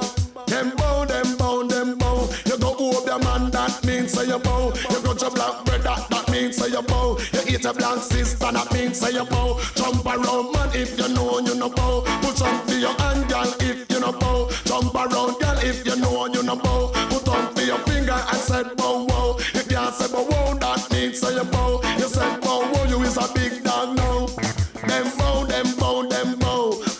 Table, I say that them. Girl a clean rifle, me say that she. At least pick out, I me know a girl bow. Him watch out, I me know a girl bow. Them bow, them bow, them bow. Bow see a man, a lady. Bow see man lick out the gun, them be. The bow see gun lick off the man see. Them bow, them bow, them bow. A salty rasta, know you no bow. Second down tune I know you no bow. Easy, reveal them can't say you bow. I can't time that I know mother Christie, she no bow. The one ranking, him don't bow. Braga na bad in a bow, can't him don't the. Primer movimiento. Hacemos comunidad en la sana distancia. Nota Internacional. En Guatemala fue detenida la semana pasada una directiva del diario opositor El Periódico, cuyo director, José Rubén Zamora, fue encarcelado a finales de julio por acusaciones de lavado de dinero tras denunciar la corrupción en el gobierno de ese país. Esta directiva detenida es Flora Silva, gerenta financiera del diario, quien es acusada de cargos de conspiración de lavado de dinero, mientras que Zamora fue procesado hace algunos días por la posible comisión de los delitos de tráfico de influencias, chantaje y lavado de dinero. El director del periódico ha responsabilizado de su detención al presidente Alejandro Yamatei y a la fiscal Consuelo Porras, sancionada el año pasado por Estados Unidos al ser incluida en una lista de personas corruptas y antidemocráticas. Ese medio ha demandado el cese de la persecución política en su contra y de la prensa independiente en Guatemala como resultado de la labor crítica en contra de las actuaciones arbitrarias del régimen de Alejandro Yamatei. Además, al menos medio centenar de artistas, escritores en todo el mundo han firmado una carta que exige la liberación de José Rubén Zamora. Como periodistas, escritores y artistas, dice la carta, sentimos esa captura como una herida profunda a la libertad de prensa. Y vamos a conversar esta mañana sobre los recientes ataques al periódico, a el diario El Periódico en Guatemala. Nos acompaña a través de la línea Isaías Morales, reportero del medio ojoconmipisto.com. Gracias por estar en esta mañana. Te saludamos desde México, Isaías Morales. Buenos días. Buenos días y gracias por la invitación Hola Isaías, muchas gracias. Cuéntanos cómo, cómo se ha visto esta situación. Digamos que México no es el único país donde se hacen montajes para acusar a alguien y detenerlo. ¿Cuál es la, cuál es la visión que tienes eh, de, esta, de esos acontecimientos que han estado esporádicamente, muy tímidamente en la prensa guatemalteca y salvadoreña?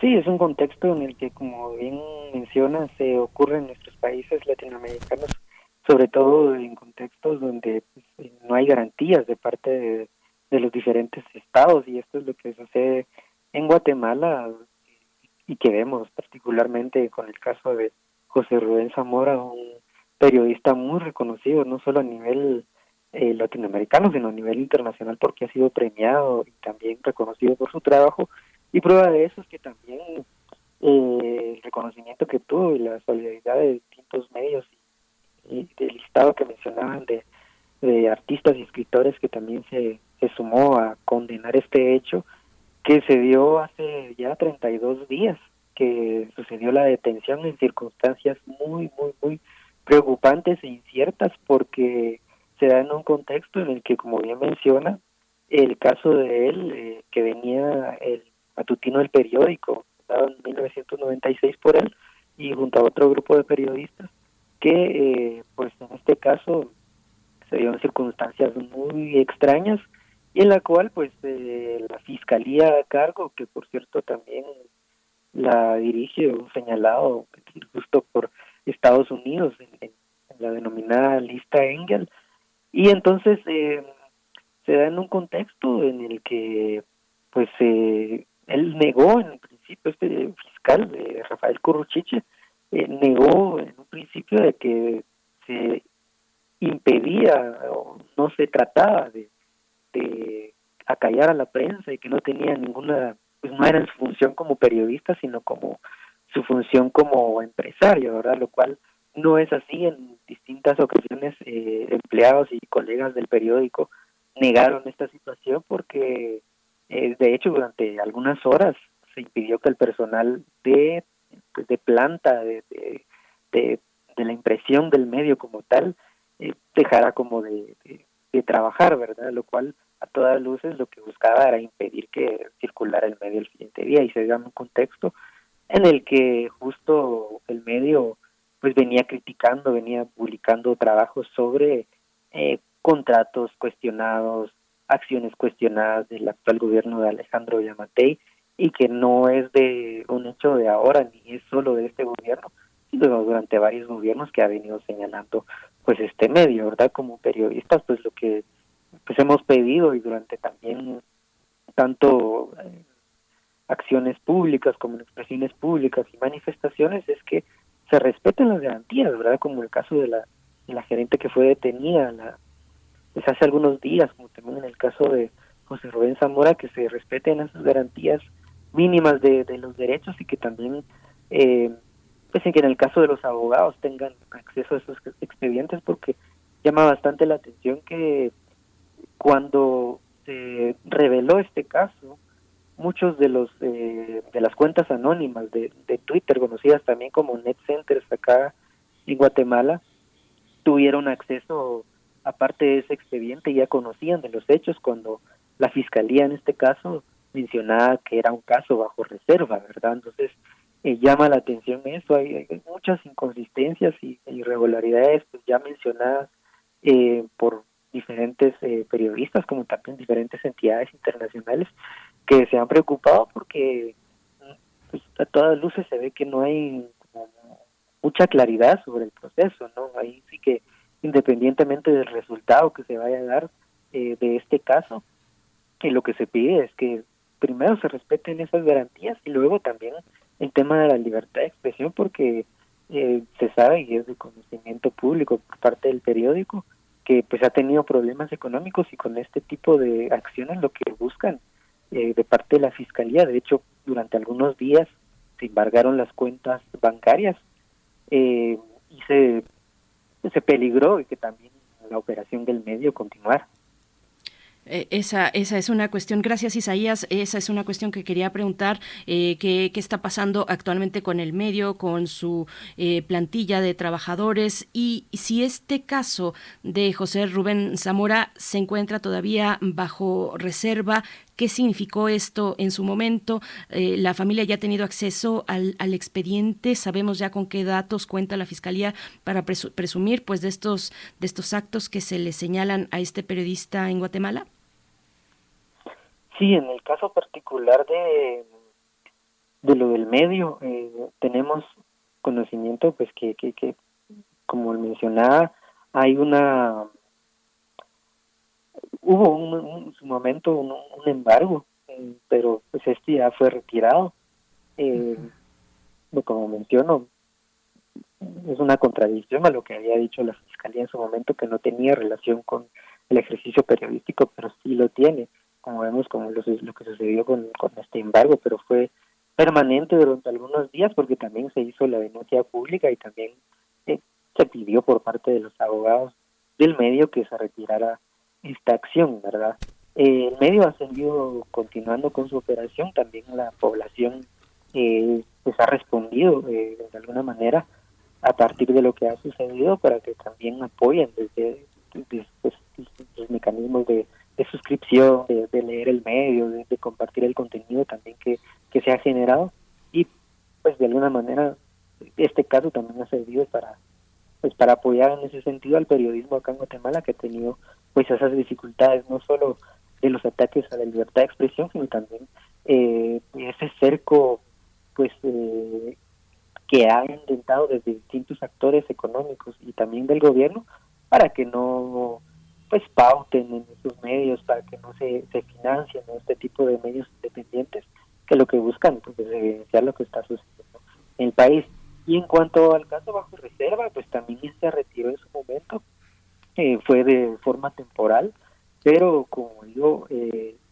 el, tema es que eh, por qué cuál es el sentido de ese caso bajo reserva si ya otros actores eh, como menciono, cuentas anónimas que y, personas que no, no tendrían por qué tener acceso ni conocimiento de este proceso, pues ya lo tenían.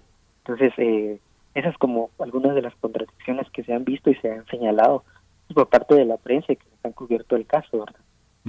Las protestas de los lectores, de los medios, de los radioescuchas, suelen, no suelen asustar porque son tan pequeñas que es difícil, pero en el marco de la solidaridad con otros eh, medios independientes, no sé, pienso, El Faro ha sido un lugar donde han tenido mucha solidaridad en El Salvador, la prensa nicaragüense hostigada por el gobierno de Ortega, eh, todos estos casos en Honduras, ¿Cómo, ¿Cómo ha funcionado la prensa, la prensa eh, al interior de, Centroamérica? Uno piensa en este organismo que era respetado en algún tiempo, la Sociedad Interamericana de Prensa, que en realidad es un consorcio de empresarios que este, hace negocios con el periodismo para hacer otros negocios más jugosos, pero ha sido muy difícil esta situación. ¿Cómo, cómo estamos en el contexto fuera de Guatemala, la solidaridad y la indiferencia también, este, que es importante señalarla, Isaías, ¿no?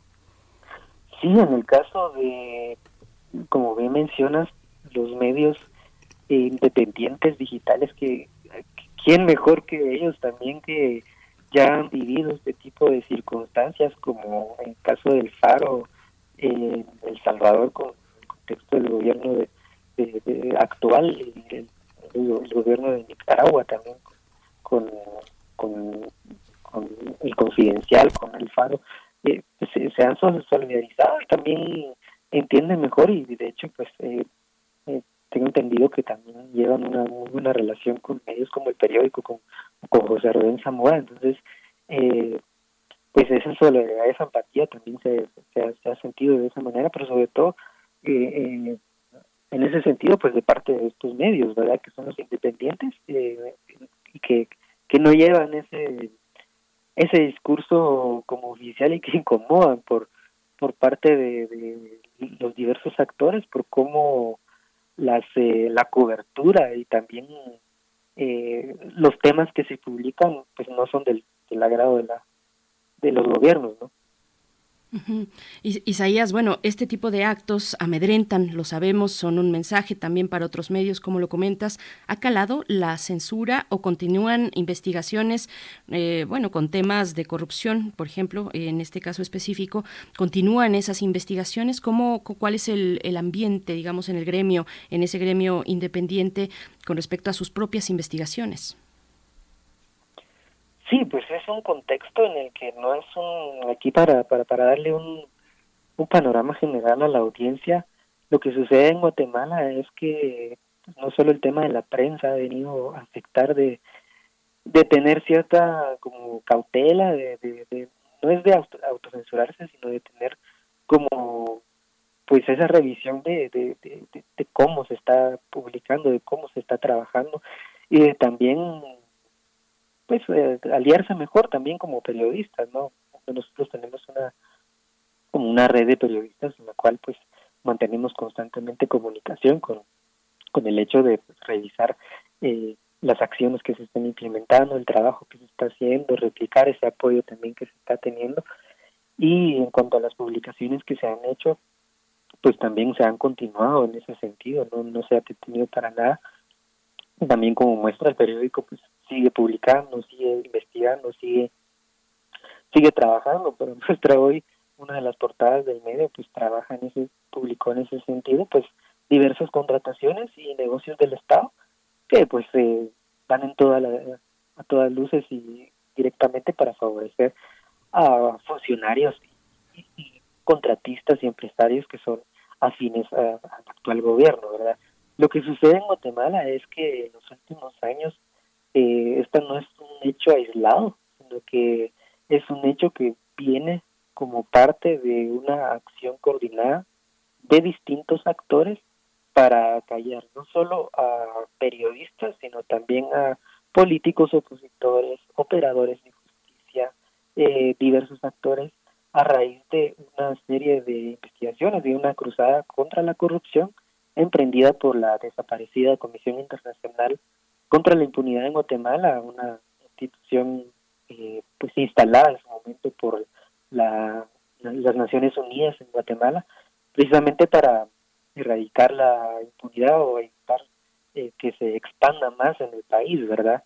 Entonces, eh, pues esta comisión, de hecho, fue cerrada en 2019 por el anterior gobierno de Jimmy Morales y a partir de entonces, desde la salida de esta institución, empezó una serie de acciones para eh, pues, perseguir a todo aquel eh, opositor o todo aquel periodista o eh, actores de sociedad civil también y que pues se manifiestan y, repudian la corrupción en pocas palabras eso es lo que lo que ha sucedido y prueba de ello es que muchos eh, actores muchos fiscales incluso el, ex fiscal uno de los fiscales más conocidos en el país el que trabajó de la mano con la CICIG como es el caso de Juan Francisco Sandoval y otros más eh, fiscales están en el exilio actualmente, eh, jueces incluso de, que llevaban casos emblemáticos en el país están exiliados. Entonces, ese es el contexto en el cual eh, está trabajando actualmente el periodismo, donde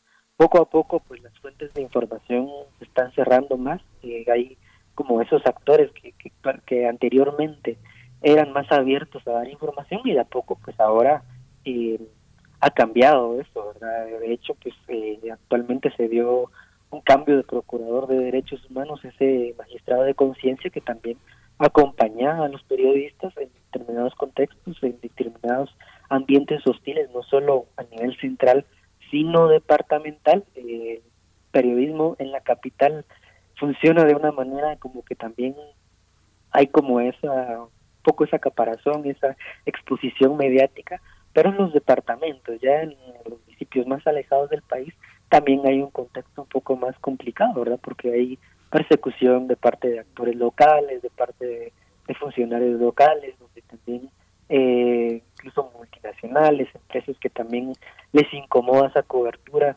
eh, que se hace a nivel local, pues eso precisamente para eso servía tener a, a estas instituciones como, como de respaldo también eh, pues para que también eh, evidenciaran y vieran lo que sucede actualmente en este contexto en el país.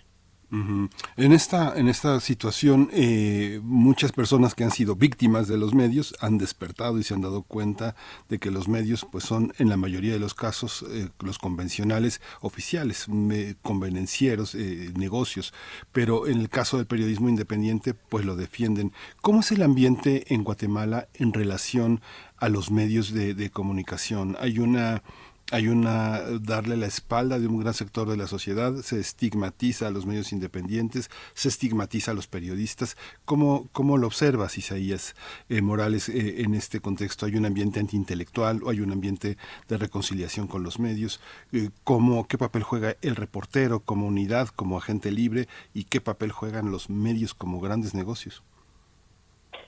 Sí, en el caso de la audiencia eh, ha tenido como también un papel importante de que el, periodista de a poco ha ido ganándose ese espacio de, involucrar más a la población, ¿verdad? Precisamente por estas estructuras en los medios independientes de hacerlo cada vez menos eh, vertical, más horizontal, es decir, eh, involucrar más a la ciudadanía, hacerlas partícipes de sus, no solo pues eh, apoyo, como mencionaba anteriormente con el caso del periódico, de suscripciones así ya digitales, ya estamos hablando de, de, involucrarla más, sino también en las investigaciones que hacen, ¿verdad? de denuncias ciudadanas. Y hay diversas encuestas que demuestran que el papel de los medios, a diferencia de otras entidades como la Fiscalía, eh, y otros actores de investigación no tienen esa credibilidad a comparación de los medios, ¿verdad? Incluso pues hay vecinos, hay sectores sociales que se acercan de a poco más a los medios que a las instituciones precisamente por esta cruzada que, se ha emprendido para acallar a todo tipo de, actores. Entonces, ¿en qué lugares es donde buscan ese refugio? En los medios de comunicación. Eso sí, en cuanto a temas como las nuevas generaciones, los, las nuevas plataformas, pues también ha venido limitando un poco ese tema de la lectura y también los medios hemos ido buscando otros formatos, otras maneras de contarlos, porque también eh, cada vez la población de a poco lee menos, cada vez la población se deja llevar por estas redes de desinformación, de contenido poco verificado, de bulos que se, que se encuentran en las redes sociales. Entonces, es de ir pues llevando y encontrando nuevas maneras para proporcionarles ese contenido y que también eh, se den cuenta de lo que está sucediendo actualmente, ¿verdad? Estas nuevas plataformas que, que se encuentran hoy día en las redes sociales, pues eh, es de irles contando, es de irles haciendo llegar esa información para que también se den cuenta y, y reaccionen. ¿verdad? Lo que me llamó bastante la atención a mí con este caso de José Rubén Zamora es que, eh, pues en mi círculo cercano o gente que yo veía lo personal que no compartía noticias, que estaba un poco apática, de poco se empezó a levantar, empezó a, a preguntar y a cuestionarse por qué es que está pasando todo esto en los ataques que se ha dado a la libertad de expresión. Entonces, eh, pues sí se ve que parte de la población ha, ha, tenido ese apoyo y ya veremos en los siguientes días y en los siguientes meses qué es lo que pueda pasar y si va a seguir continuar con ese apoyo de la población. Esperemos que así sea, Isaías Morales, que se sostenga ese apoyo que es esencial para eh, el gremio mm, periodístico independiente en cualquier país, el caso de Guatemala. Gracias por compartir este panorama para el auditorio esta mañana y bueno, seguimos como siempre muy de cerca lo que ocurre en Guatemala, siempre con mucha atención y en este caso pues también mucha fuerza para la prensa independiente. Gracias Isaías Morales, reportero del medio ojoconmipisto.com. Gracias por, por esta mañana. Muchas gracias a ustedes. Hasta pronto. A todos, eh, pues, nos despedimos ya prácticamente de la hora. No sé si vamos a escuchar música, pero si así fuera, va a ser Rich Girl de Luigi Lu y Michi Wan. Big up all ghetto youth on a rich and sweet. All massive and crew. Michi and Luchi Lu just passing through.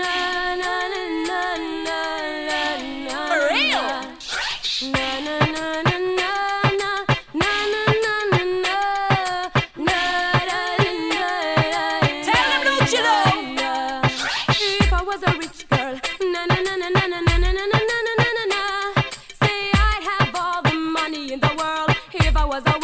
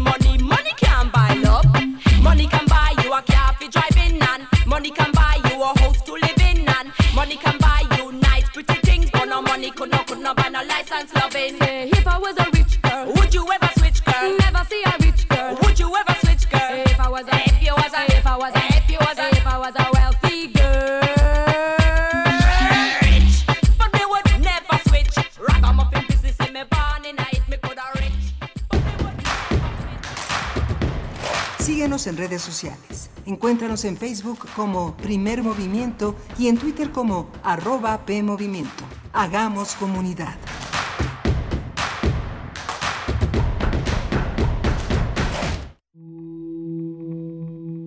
Hablar para transmitir una idea, una idea que comunique, comunicarse para conmover.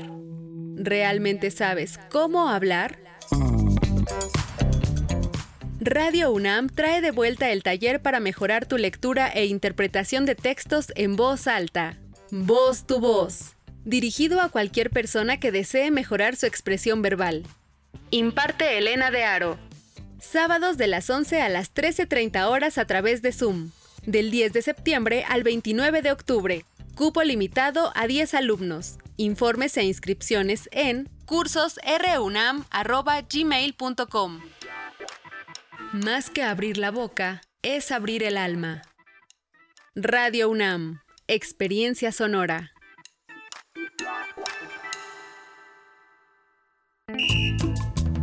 Somos el TCDMX. Y seguro nos conoces por qué. Somos el árbitro antes, durante y después de una elección en la Ciudad de México. Verificamos las decisiones en pueblos y barrios originarios, partidos políticos y de participación ciudadana. Date cuenta, protegemos tus derechos político-electorales. Tribunal Electoral de la Ciudad de México, garantizando justicia en tu elección.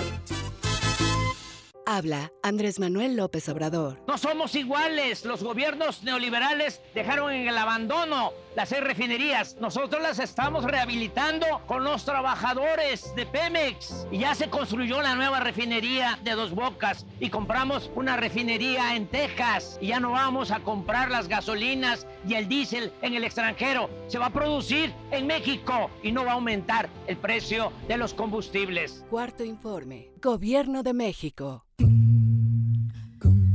Somos un punto vivo en la ciudad. Somos patrimonio de la humanidad y somos un festejo a las ideas y al pensamiento. Santuario del colibrí.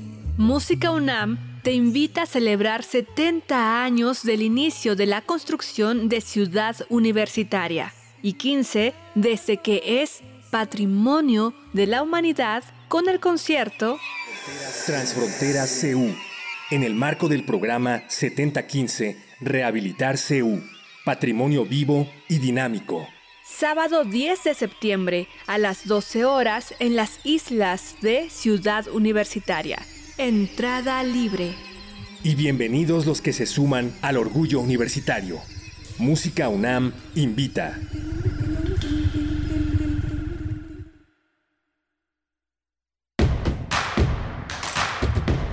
Encuentra la música de primer movimiento día a día en el Spotify de Radio UNAM y agréganos a tus favoritos.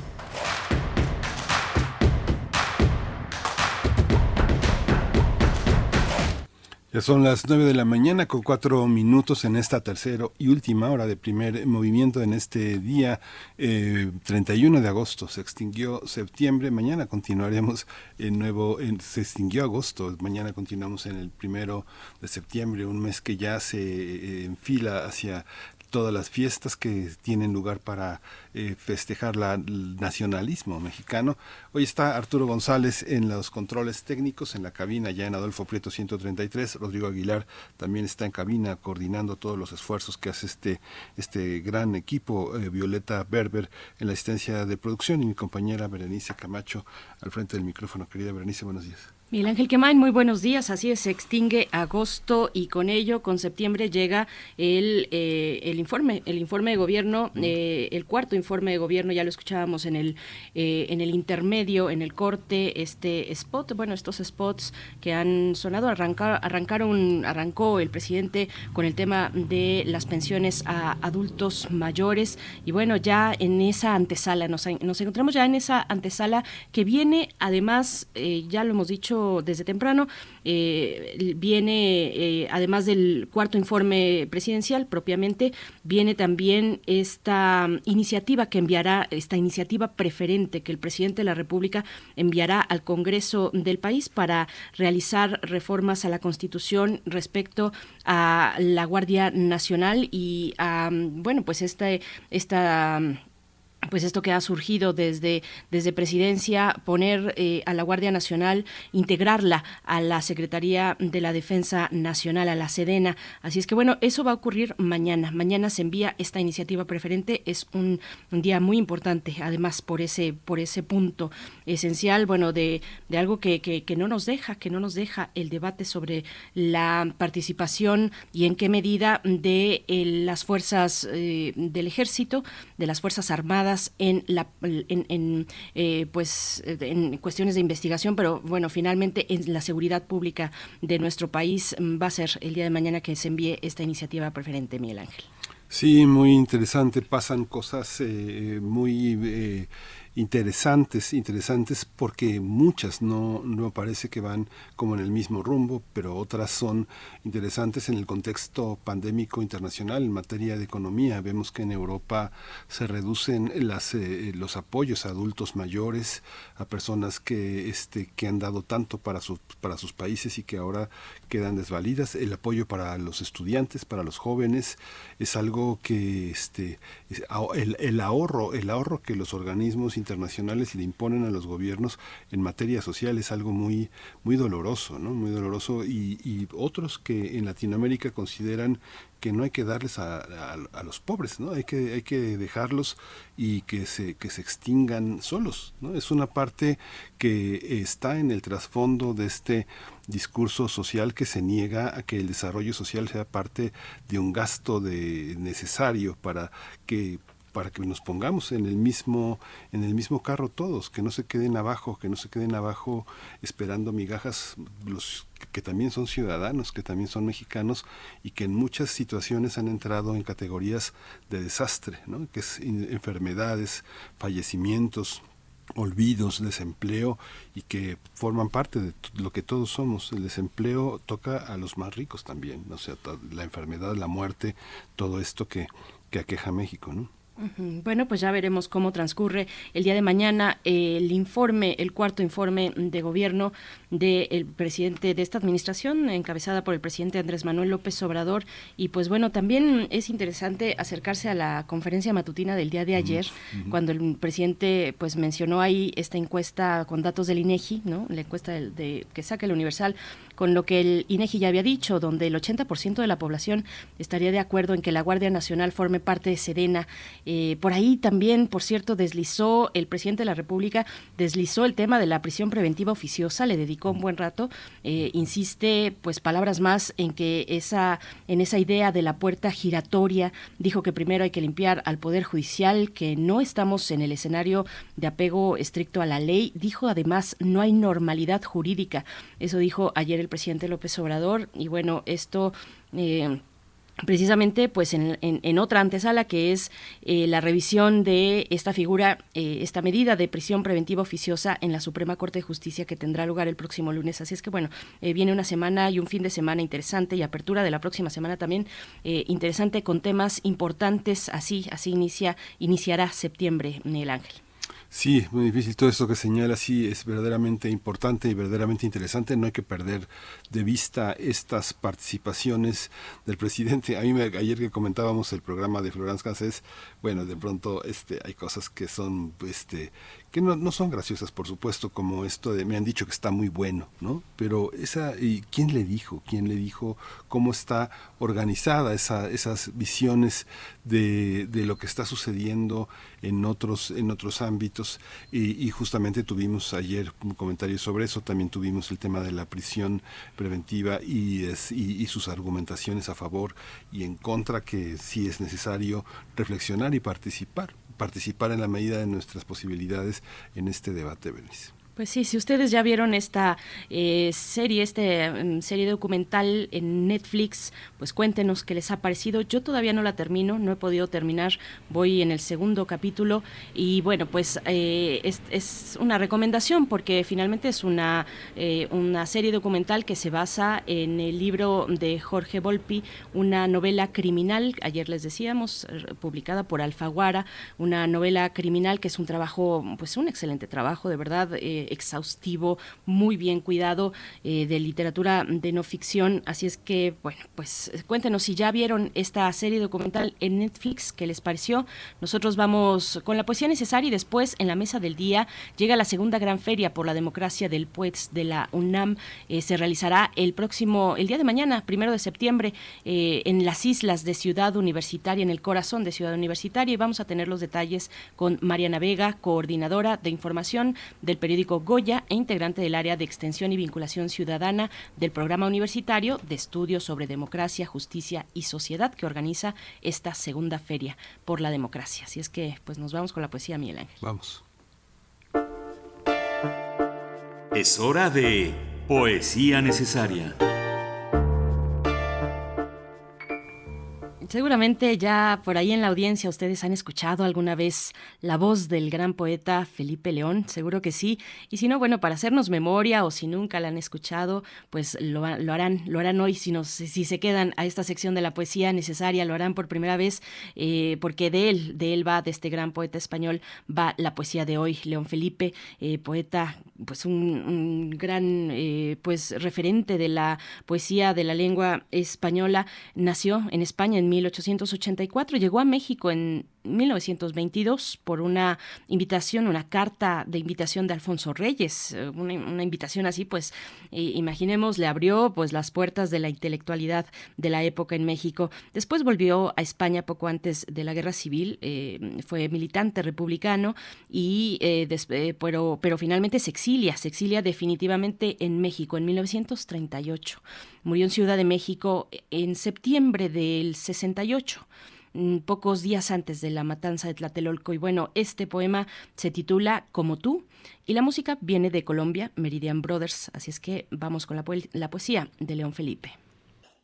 Como tú, como tú, piedra pequeña, como tú, piedra ligera, como tú, canto que ruedas por las calzadas y por las veredas, como tú, guijarro humilde de las carreteras como tú que en días de tormenta te hundes en el cieno de la tierra y luego centelleas bajo los cascos y bajo las ruedas, como tú que no has servido para ser ni piedra de una lonja, ni piedra de una audiencia, ni piedra de un palacio, ni piedra de una iglesia, como tú, piedra aventurera, como tú que tal vez estás hecha solo para una onda, piedra pequeña y ligera.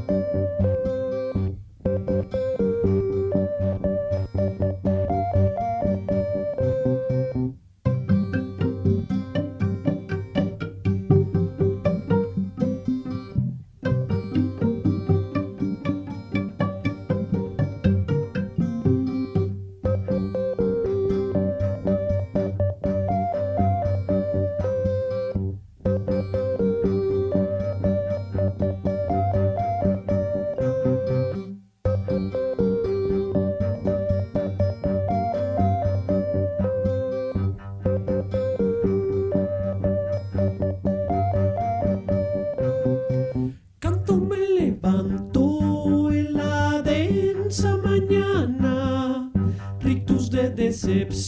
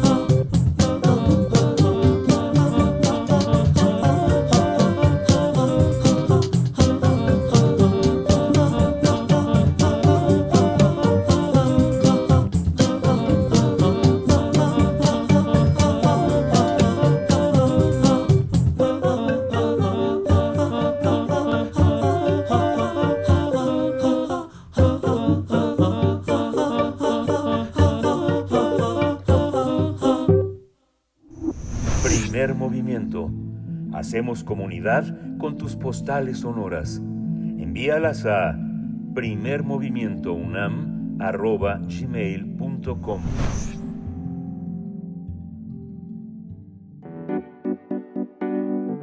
La mesa del día.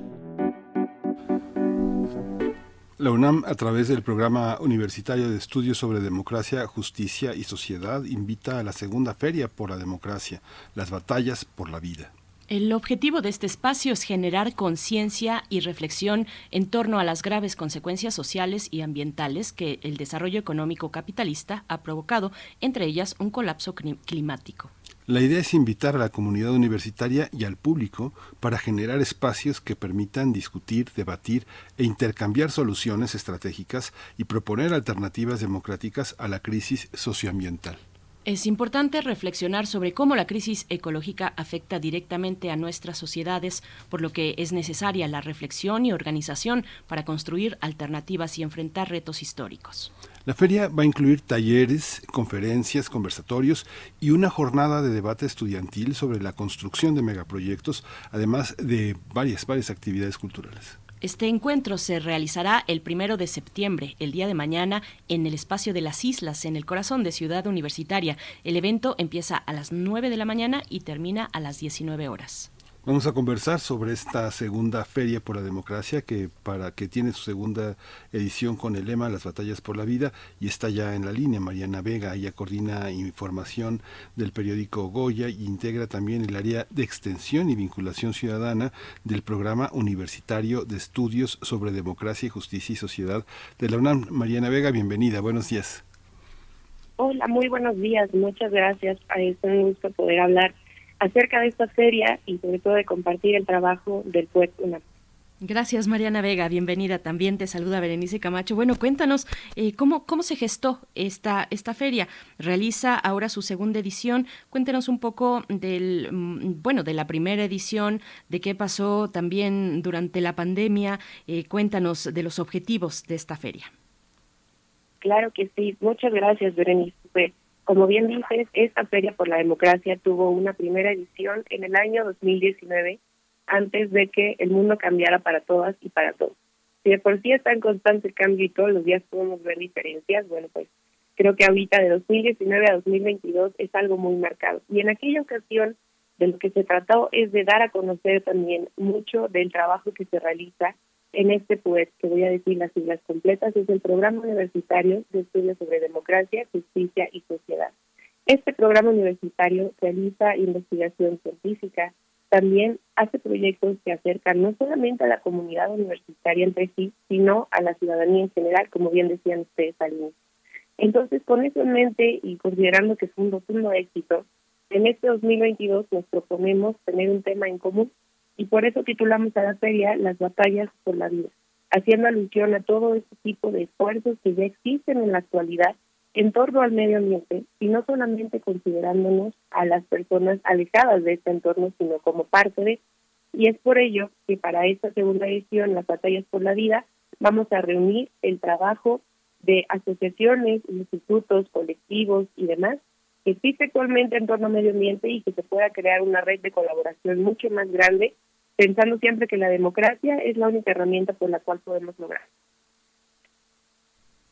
Esta, esta manera de generar desde un programa como de un programa como este eh, la participación de una ciudadanía fundamentalmente joven cómo lo cómo lo han pensado Mariana cómo cómo integrar eh, este pensamiento joven que viene desde la universidad pero que también está fuera de la universidad influyendo a los universitarios desde el ámbito de la calle los amigos eh, los vecinos los hermanos cómo cómo integrar todas estas batallas, eh, batallas por la vida? Claro, es una pregunta muy interesante considerando que esta dualidad que mencionas, que por un lado a veces nos consideran universitarias, universitarios y por el otro cuando salimos del aula o de los espacios eh, somos personas. No creo que es un poco eh, chistoso la manera en la que hemos visto históricamente así el tema de ir a la universidad. Sin embargo, son problemas que nos afectan todo el tiempo. Por eso en esta feria lo que haremos es tener una parte muy importante que son los conversatorios. Vamos a contar con dos carpas en las cuales a lo largo del día habrá diferentes temas que se pondrán a conversar entre no solamente las y los expertos, también habrá activistas, académicos, académicas, y que la ciudadanía se pueda acercar para hacer preguntas y conocer qué es lo que se está hablando. Porque son temas que seguramente les resultan familiares. Por ejemplo, hablaremos acerca de las ciudades sustentables. El ritmo de vida que tenemos actualmente y con la crisis climática, que ya se habla de esto, y no solamente de un cambio en el clima, sino una crisis, va acrecentando diferentes problemas. Y al vivir en las ciudades los tenemos muy presentes. Entonces, en este conversatorio reflexionaremos con la pregunta si las ciudades pueden ser realmente sustentables.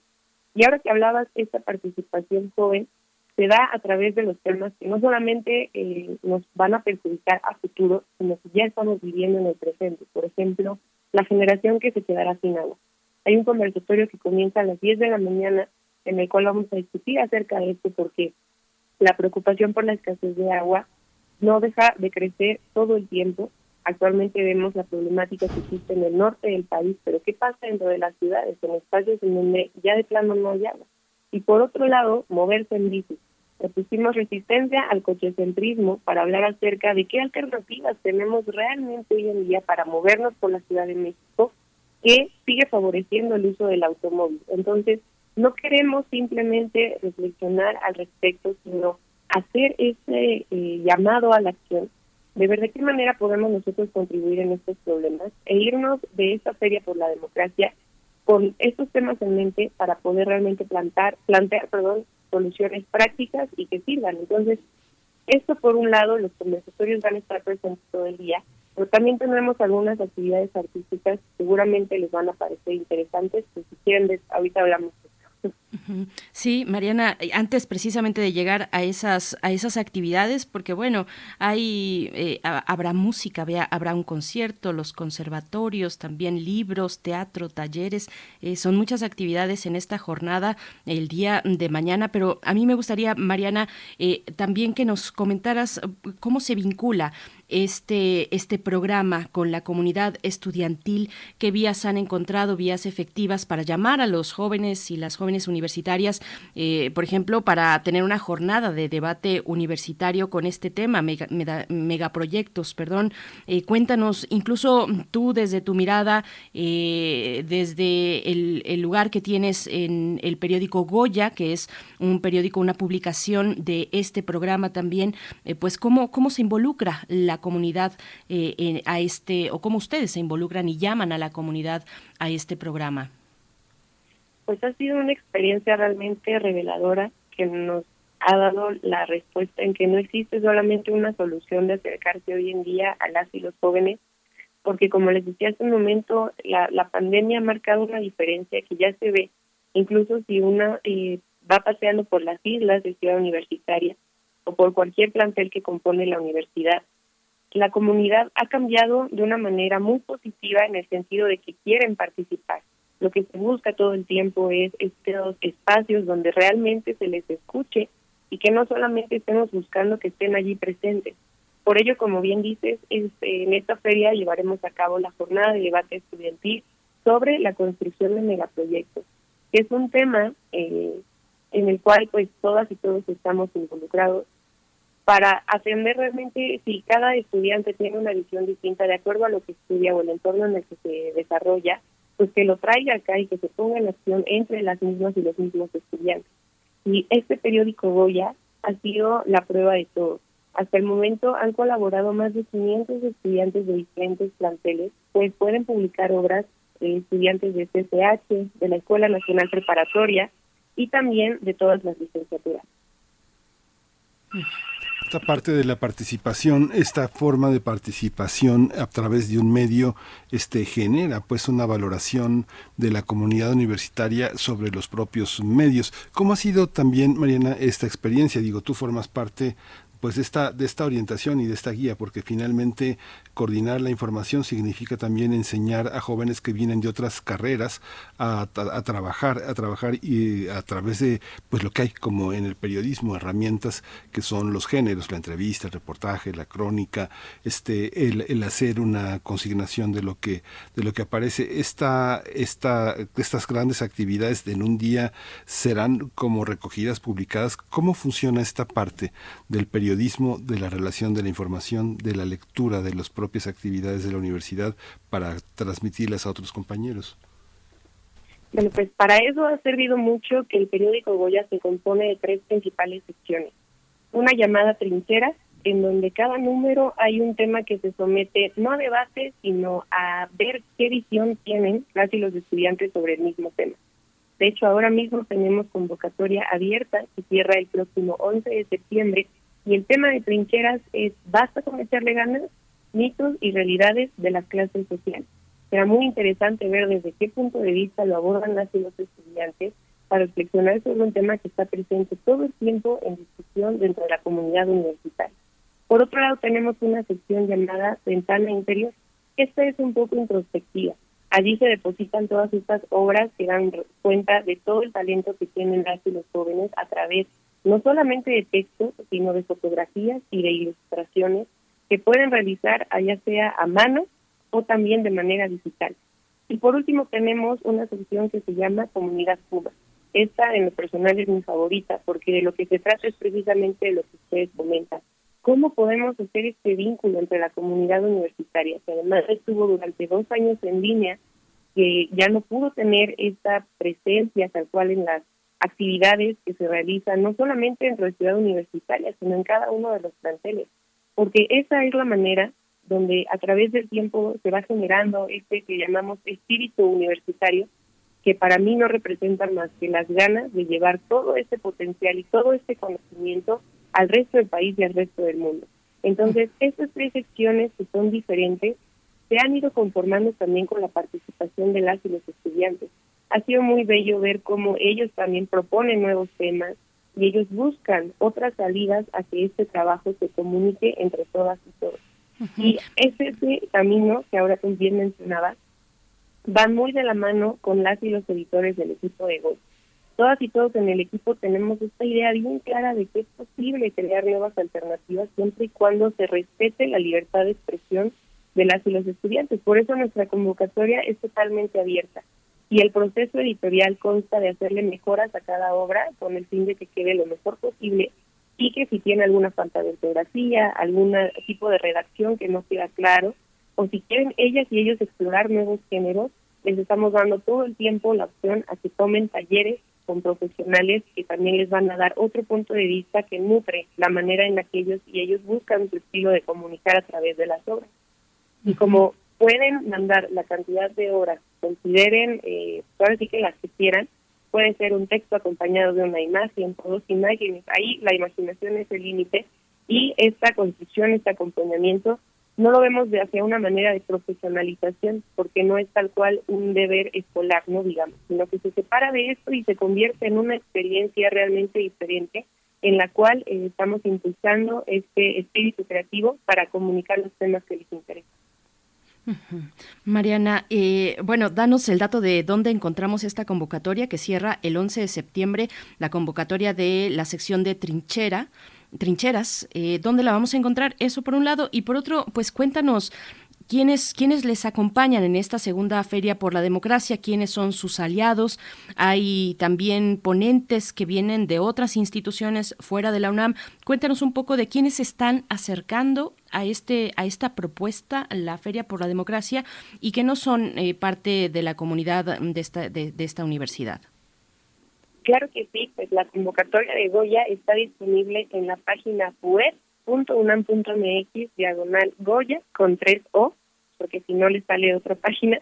Y ahorita que hablas de quiénes van a estar presentes en la feria, precisamente van a estar las y los chicos de Goya, que también se convierten por medio de sus participaciones en embajadores y embajadoras que nos ayudan a comunicar no solamente el periódico al resto de la comunidad estudiantil, sino que hablan acerca de los temas sobre los cuales escriben e ilustran para poder generar así estos nexos que se vayan eh, generando sobre los mismos temas que les interesan. Y justo allí vamos a tener una carta especial para anunciarle a todas y todos los estudiantes de nivel bachillerato y licenciatura cómo es que se pueden convertir también en colaboradores y colaboradoras del Goya. Y pues claro que sí, habrá muchos y muchas invitadas también de lujo en esta feria. Nos acompaña, por ejemplo, la doctora Fabiola Lara, del CONACYT, que ella es investigadora por México, en una de las mesas que en lo personal también me causa mucha inquietud, que es la economía política de los infiernos ambientales, junto a un académico bastante importante dentro de la universidad, que es el doctor Andrés Barrera de la Facultad de Economía. Entonces, voy a mencionar brevemente algunas de las otras carpas en donde se hace este vínculo interesante que comentas, Berenice, porque es muy, muy gratificante que el trabajo de la universidad se complemente con el de otros espacios. Tenemos una mesa dedicada a vivir en Ciudad de México, vivienda, gentrificación y desalojo. Tres grandes temas que yo creo que cualquiera que nos escuche le llama la atención, porque no sabemos hacia dónde se está moviendo el tema de tener una vivienda propia dentro de la Ciudad de México. Y para esto se va a unir el investigador Víctor Delgadillo de la UAM, que él es doctor en urbanismo también por la UNAM. Y se une la eh, directora de ICAL México, Silvia Emanueli. Hay diferentes instituciones que están participando también eh, porque ya llevan un amplio trabajo realizado. Por ejemplo, en una mesa que está dedicada a analizar cómo nos alimentamos actualmente, porque nos estamos literal comiendo al mundo. La industria nociva de la alimentación responde todo este modelo de, de producción acelerado.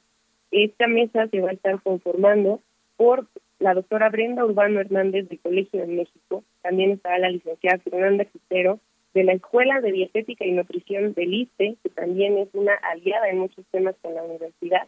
Y bueno, esto es solo como algunos ejemplos de algunas otras instituciones que estarán participando eh, por medio de las y los expertos, que nos van a dar su punto de vista y que van a nutrirse con lo que se pueda decir desde la UNAM. Esta, este aspecto también, eh, Mariana Vega, tiene que ver con la, parte musical. Siempre hay una, una cuestión eh, que anima eh, las ferias del libro, los grandes encuentros. ¿Cómo hicieron esta, esta, este, este, este menú para que participaran grupos como los que va a estar. Si nos haces una breve reseña de cómo está diseñada esa parte, que al mismo tiempo es emotiva y al mismo tiempo es una propuesta también para escuchar eh, de otra manera lo que viene, ¿no? Claro que sí, y en ese sentido debo decirles que yo soy fan del primer movimiento en Twitter y me gusta mucho la manera en la que ponen su descripción el mundo desde la universidad y desglosando de allí cultura, música, noticias, ¿no? Es un poco eh, el sentido hacia la que me preguntas ahora, porque estas actividades artísticas estarán disponibles en el escenario principal de la feria y son propuestas de personas realmente comprometidas, no solo con los temas de la feria, sino con la idea de crear comunidad y de que juntas y juntos es la única manera en la que estas batallas por la vida seguirán dando batallas, literalmente. Entonces nos acompañan artistas realmente fabulosos y fabulosos. Para arrancar a las 11 de la mañana tenemos una obra de teatro titulada Asia Records, que esta será puesta en escena por una colectiva del Centro Universitario de Teatro que se llama Alas de Lagartija. Son chicas que recién están egresando también de la carrera y que hacen teatro consciente, que todos los materiales que utilizan son reciclados. Por otro lado, tenemos a las 12 del día Mujeres de Mar, que es la presentación estelar de tres grandes artistas, que son Marina, La Morra de la Vihuela y Marina de Ica. Ellas tres tejen literalmente sus voces y sus proyectos para dar esta presentación que durará aproximadamente una hora, en el cual el mensaje es talento de mujeres hacia una misma causa para eh, hacer esta presencia, que siempre es importante de recordarnos que el género y que todos estos temas tienen que estar presentes en cada momento. Por otro lado, también tendremos presentación, otra presentación de teatro titulada Alegrísimo, que es eh, parte de un querido compañero egresado también de teatro de la universidad, que con ella tratan de impulsar el show del clown. El clown como un movimiento también, como toda una eh, profesión que se refiere al sentido del humor por medio de una risa y de una risa que nos hace también sentirnos alegres, por eso el título de Alegrísimo, para poder prestar atención a todo lo que está pasando en estos temas, lo cual me parece muy bello. Y de allí tendremos dos presentaciones estelares también de dos grupos de talentosos artistas que forman parte del Programa Universitario de Estudios sobre Democracia, Justicia y Sociedad, con la idea que tú decías hace un momento. Por un lado tenemos las labores que realizamos para la universidad o dentro del círculo universitario, pero por otro, todo este, eh, todo este explote de talento que existe hacia afuera. Y una presentación que también nos tiene bastante emocionadas y emocionados es La Tremenda Corte. La Tremenda Corte es un grupo de ska mexicano que durante años ha estado en el ojo también del huracán de los temas más importantes para la sociedad. Ellos y ellas se comprometen mucho con el tema de los huertos urbanos, por ejemplo. Por otro lado, también está presente todo el tiempo su compromiso con crear comunidades cercanas que realmente se apoyen entre unas y otros. Y para cerrar tendremos la Resistencia de México y por último la presentación de Viva la Quinta.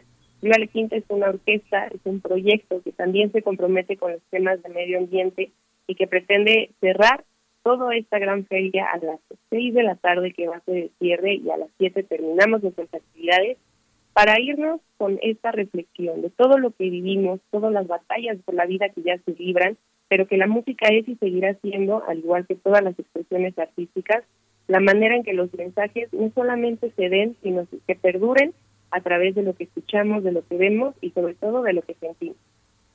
Ay, Mariana, pues qué, qué emocionante, qué emocionante. Mañana a las de 9 a 19 horas en las islas. Qué emocionante pensar en ese escenario que ya se ha llenado de nuevo de, de las estudiantes, de los estudiantes en, en, todas las facultades, en todos los campus y en este caso en Ciudad Universitaria, en el corazón de Ciudad Universitaria. Yo creo que para ustedes debe ser, pues por supuesto, un desafío, ustedes como equipo, pero también eh, pues un momento muy emocionante de saber cómo será ese encuentro con, eh, pues con toda la comunidad estudiantil ya ahí presencial, con todas estas ganas que tienen eh, los estudiantes de volver a su universidad, de apropiarse de ella, de conocerla en todas sus dimensiones, que son tantas que no nos alcanza en la carrera eh, para, para poder, pues siempre nos seguimos encontrando con la UNAM, aún después de haber salido. Cuéntanos, Mariana, bueno, antes, además, que gracias por esta, por este comentario que nos nos haces la mañana con ello, este comentario sobre, sobre primer movimiento. Eh, cuéntanos, pues como equipo, cuáles son sus expectativas eh, luego de realizar este esfuerzo. Ahorita deben estar pues apuradísimos coordinando todo. Eh, ¿Cuáles son las expectativas? Eh, ¿Con qué ustedes dirían, bueno, lo logramos, logramos el objetivo?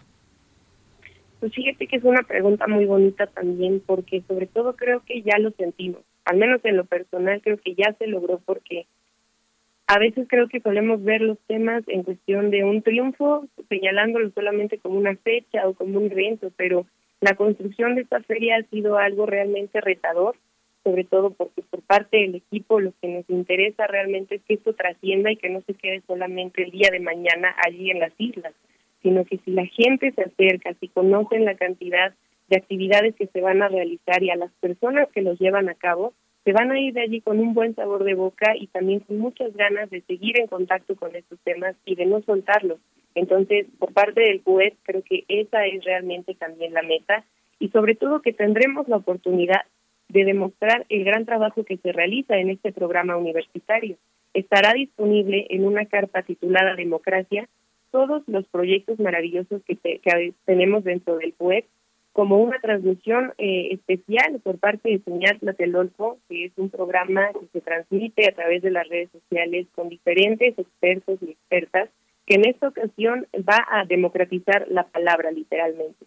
Vamos a compartir el trabajo maravilloso de un proyecto titulado El Árbol de la Democracia, una plataforma interactiva que se creó para estudiantes, también para docentes, que facilita el acceso a conocer a tú por tú a grandes autores a lo largo de la historia y que ahorita viene con novedades porque van a incluir el tema de diferentes autoras para poner allí la presencia del género en el ámbito de la democracia. Entonces, podría ahorita extenderme demasiado con cada uno de los proyectos que se van a presentar, pero a lo que voy es que el PUET tiene un fuerte compromiso en cada una y cada uno de sus miembros en comunicar todo este conocimiento y que no se quede dentro de la academia. Entonces, ya al haber hecho este acercamiento, al haber invitado a cada persona que va a participar, creo que ya se logró y lo de mañana será simplemente un disfrute esperemos que todas y todos se unan, que vayan con nosotros a compartir y también por supuesto nos daría mucho gusto verles a ustedes por esta fecha. Gracias, eh, gracias, eh, Mariana Vega. Hay una, ya no, ya me dejaste con la tentación. ¿Cuál, ¿Cuál es la dirección? ¿Cómo se accede a esa plataforma y cómo, cómo se integra todo el programa, a todo el programa enorme de, de, de, de descarga UNAM, de UNAM Cultura? ¿Cómo, cómo se integran todos estos esfuerzos? En esta ocasión vamos a contar con la presencia en nuestra carpa colectiva de más de 20 organizaciones y colectivos que van a compartir su trabajo y quisiera destacar aquí el gran apoyo que hemos recibido por parte de la revista de la universidad que va a estar presente también dando información acerca de esta maravillosa publicación al resto de las y los estudiantes que se van a presentar. También tendremos presencia de organizaciones como FUBE, como CNDH y de allí muchos y muchos colectivos que realizan todo el día labores de concientización hacia el medio ambiente y hacia otros temas como salud sexual. Habrá estudiantes que han conformado por ellas y ellos mismos sus colectivos, por ejemplo, de la Facultad de Ciencias Políticas y Sociales, una colectiva titulada Poderosas, que ellas irán para dar charlas acerca de eh, asesoramiento psicológico y también de talleres de salud sexual. Esta es la presencia eh, que tenemos en el momento de la feria de estas organizaciones que juntas y juntos creo que se van a exponer. Como estamos también en esta inscripción de otras actividades que lleva simultáneamente la universidad, la idea es pues, vengan a la feria el rato que ustedes quieran, vayan a conocer el resto de actividades porque la universidad está despertando, hay quienes se preguntan todo el tiempo, hablando justo de temas políticos o sociales o medioambientales, ¿en dónde está la universidad?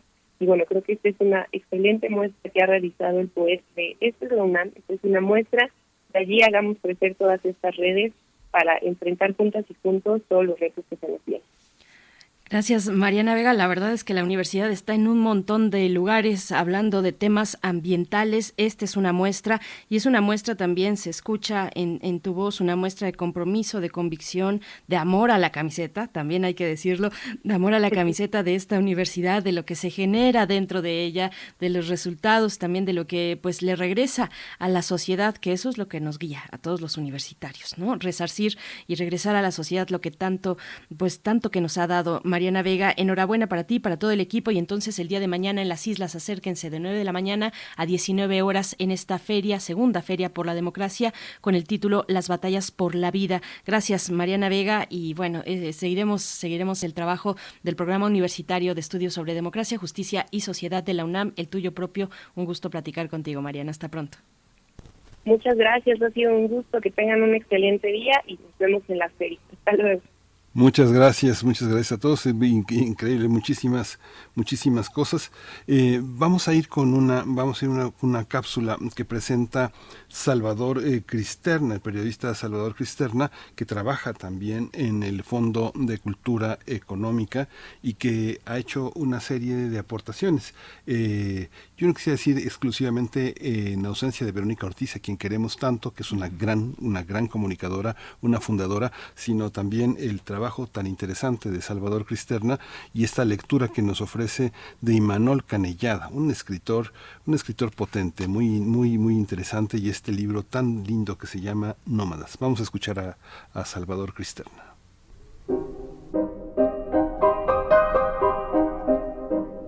¿Qué tal amigas y amigos de Radio UNAM? Les saluda con gusto Salvador Cristerna. Hoy les voy a platicar de Nómadas, novela de Imanol Canellada, editada por el Fondo de Cultura Económica, con la cual se hizo acreedor al Premio Bellas Artes de Novela José Rubén Romero 2020. En medio de la algarabía que produce el alcohol entre los parroquianos de un bar, un enano atlético y bien parecido, vestido como superhéroe, vuela por el aire lanzado por un gigante de dos metros. Se trata de un espectáculo cotidiano que convoca a una gran cantidad de público de distintos puntos y estratos de una sociedad enclavada en un futuro no muy lejano, cercano al fin del mundo como lo conocemos, en una época en la cual se considera al amor como una amenaza para la felicidad, donde la ironía es un recurso olvidado para la mayoría de la gente y el mundo está habitado por mandriles y payasos.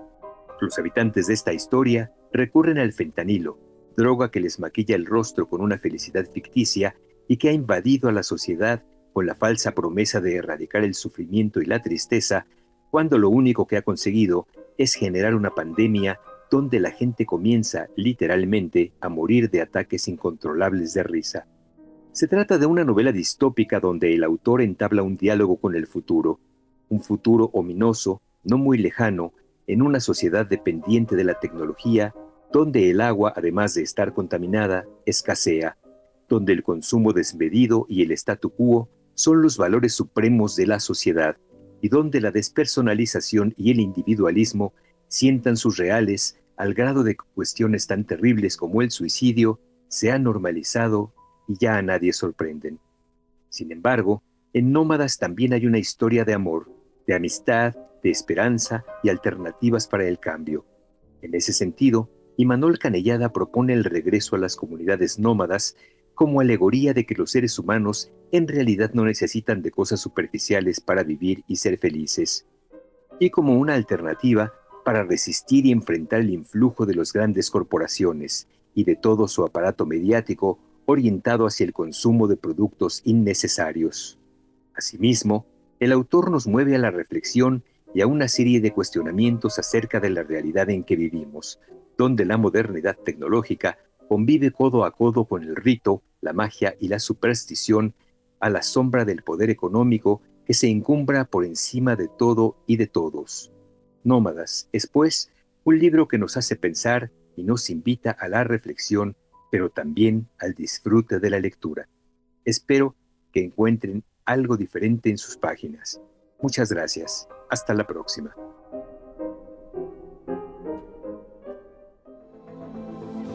El crisol de la química. Qué maravilla cerrar los miércoles con el doctor Plinio Sosa, que ya está aquí en primer movimiento para hablar de el latón o de qué está hecha la música. Doctor Plinio Sosa, ¿cómo estás? Seguramente en la Facultad de Química, si es así o si no, como sea, te saludamos y damos la bienvenida. ¿Cómo te encuentras? Muy bien, gracias, Bere. ¿Ustedes qué tal? Miguel Ángel Bere, buen día. Muy bien, doctor, buenos días. Sí, el latón es una aleación de cobre y zinc Variando las proporciones, se pueden obtener latones con diferentes propiedades mecánicas, eléctricas y químicas, aunque la proporción más común es la de 67% de cobre y 33% de zinc. Todos los objetos y seres que hay en el universo estamos hechos de materiales. Hay materiales de un solo constituyente, son las sustancias. Pero hay otros materiales que contienen varias sustancias mezcladas. A estos nosotros los químicos les llamamos simplemente mezclas. Eh, hay muchos materiales que a simple vista se nota que están constituidos por varias sustancias, o sea, claramente son una mezcla. Pero hay otros muchos que son mezclas engañosas, que a simple vista parecían ser una sola sustancia, y no lo son. Es el caso cuando mezclamos agua y sal, por ejemplo, o agua y azúcar. A simple vista parece que solo es agua, estas mezclas, que dan la impresión de ser una sola sustancia, se llaman disoluciones. Hay disoluciones líquidas, como las mencionadas ya hace ratito, hay disoluciones gaseosas, como el aire, y hay disoluciones sólidas, como las aleaciones, es precisamente como el atón. Una aleación es una mezcla en la que al menos una de las sustancias es un metal.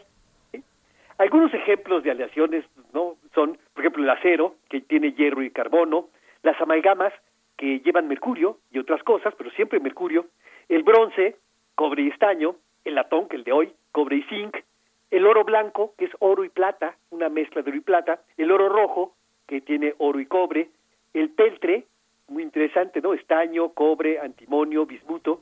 La plata esterlina es plata y cobre, ¿sí?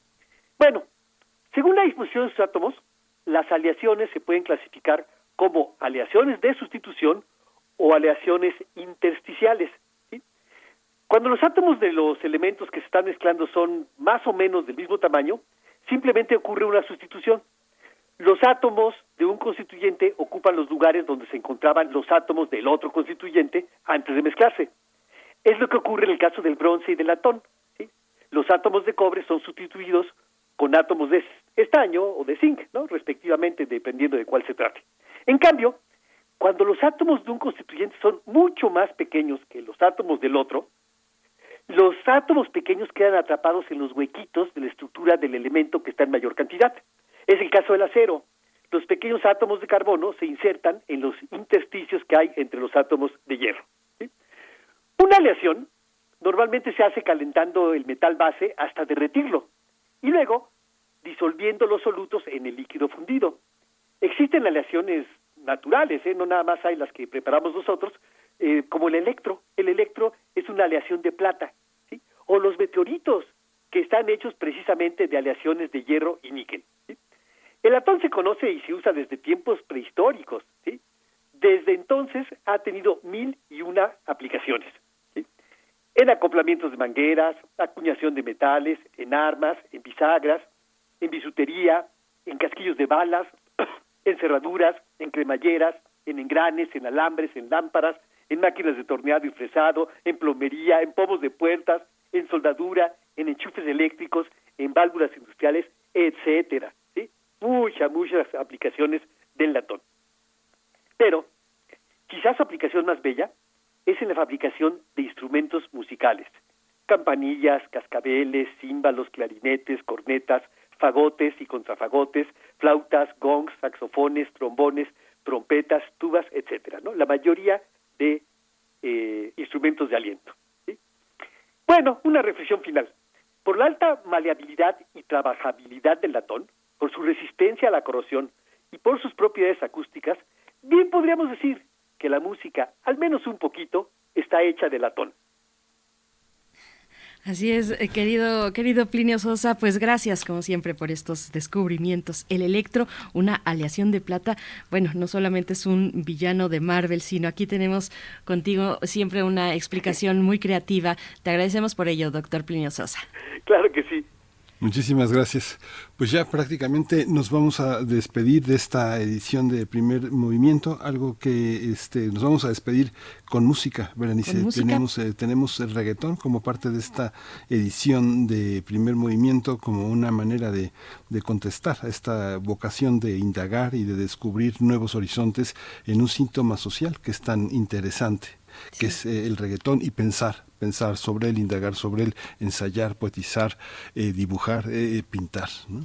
Sí, bueno, la propuesta musical va sobre dembow, no sobre el reggaetón, Ah. que ya habíamos explicado un poquito, es el antecedente del reggaetón, el dembow, el, eh, el, el dancehall también, el dancehall. Pero bueno, antes, antes, antes nada más, recuerden que Filuni continúa, hoy es su segundo día de actividades a la una de la tarde, miren, bueno, hay actividades para profesionales y actividades culturales, y a la una de la tarde hoy habrá una lectura dramatizada, Guadalupe Marín en diálogo con Frida Kahlo, es una pre- representación escénica que revive las voces, las voces de estas mujeres icónicas en la cultura mexicana eh, a través de sus obras, dos, pues, su- su- sus obras pues más representativas, la única de Guadalupe Marín y escrituras de Frida Kahlo. Así es que, bueno, no se lo pierdan en el foro de conciertos de Filuni, eh, ahí en Avenida del Imán número 10 en Ciudad Universitaria. Pero bueno, eh, consulten en filuni.unam.mx el programa y seguro encontrarán algo que sea de su interés, Miguel Ángel. Ahora sí,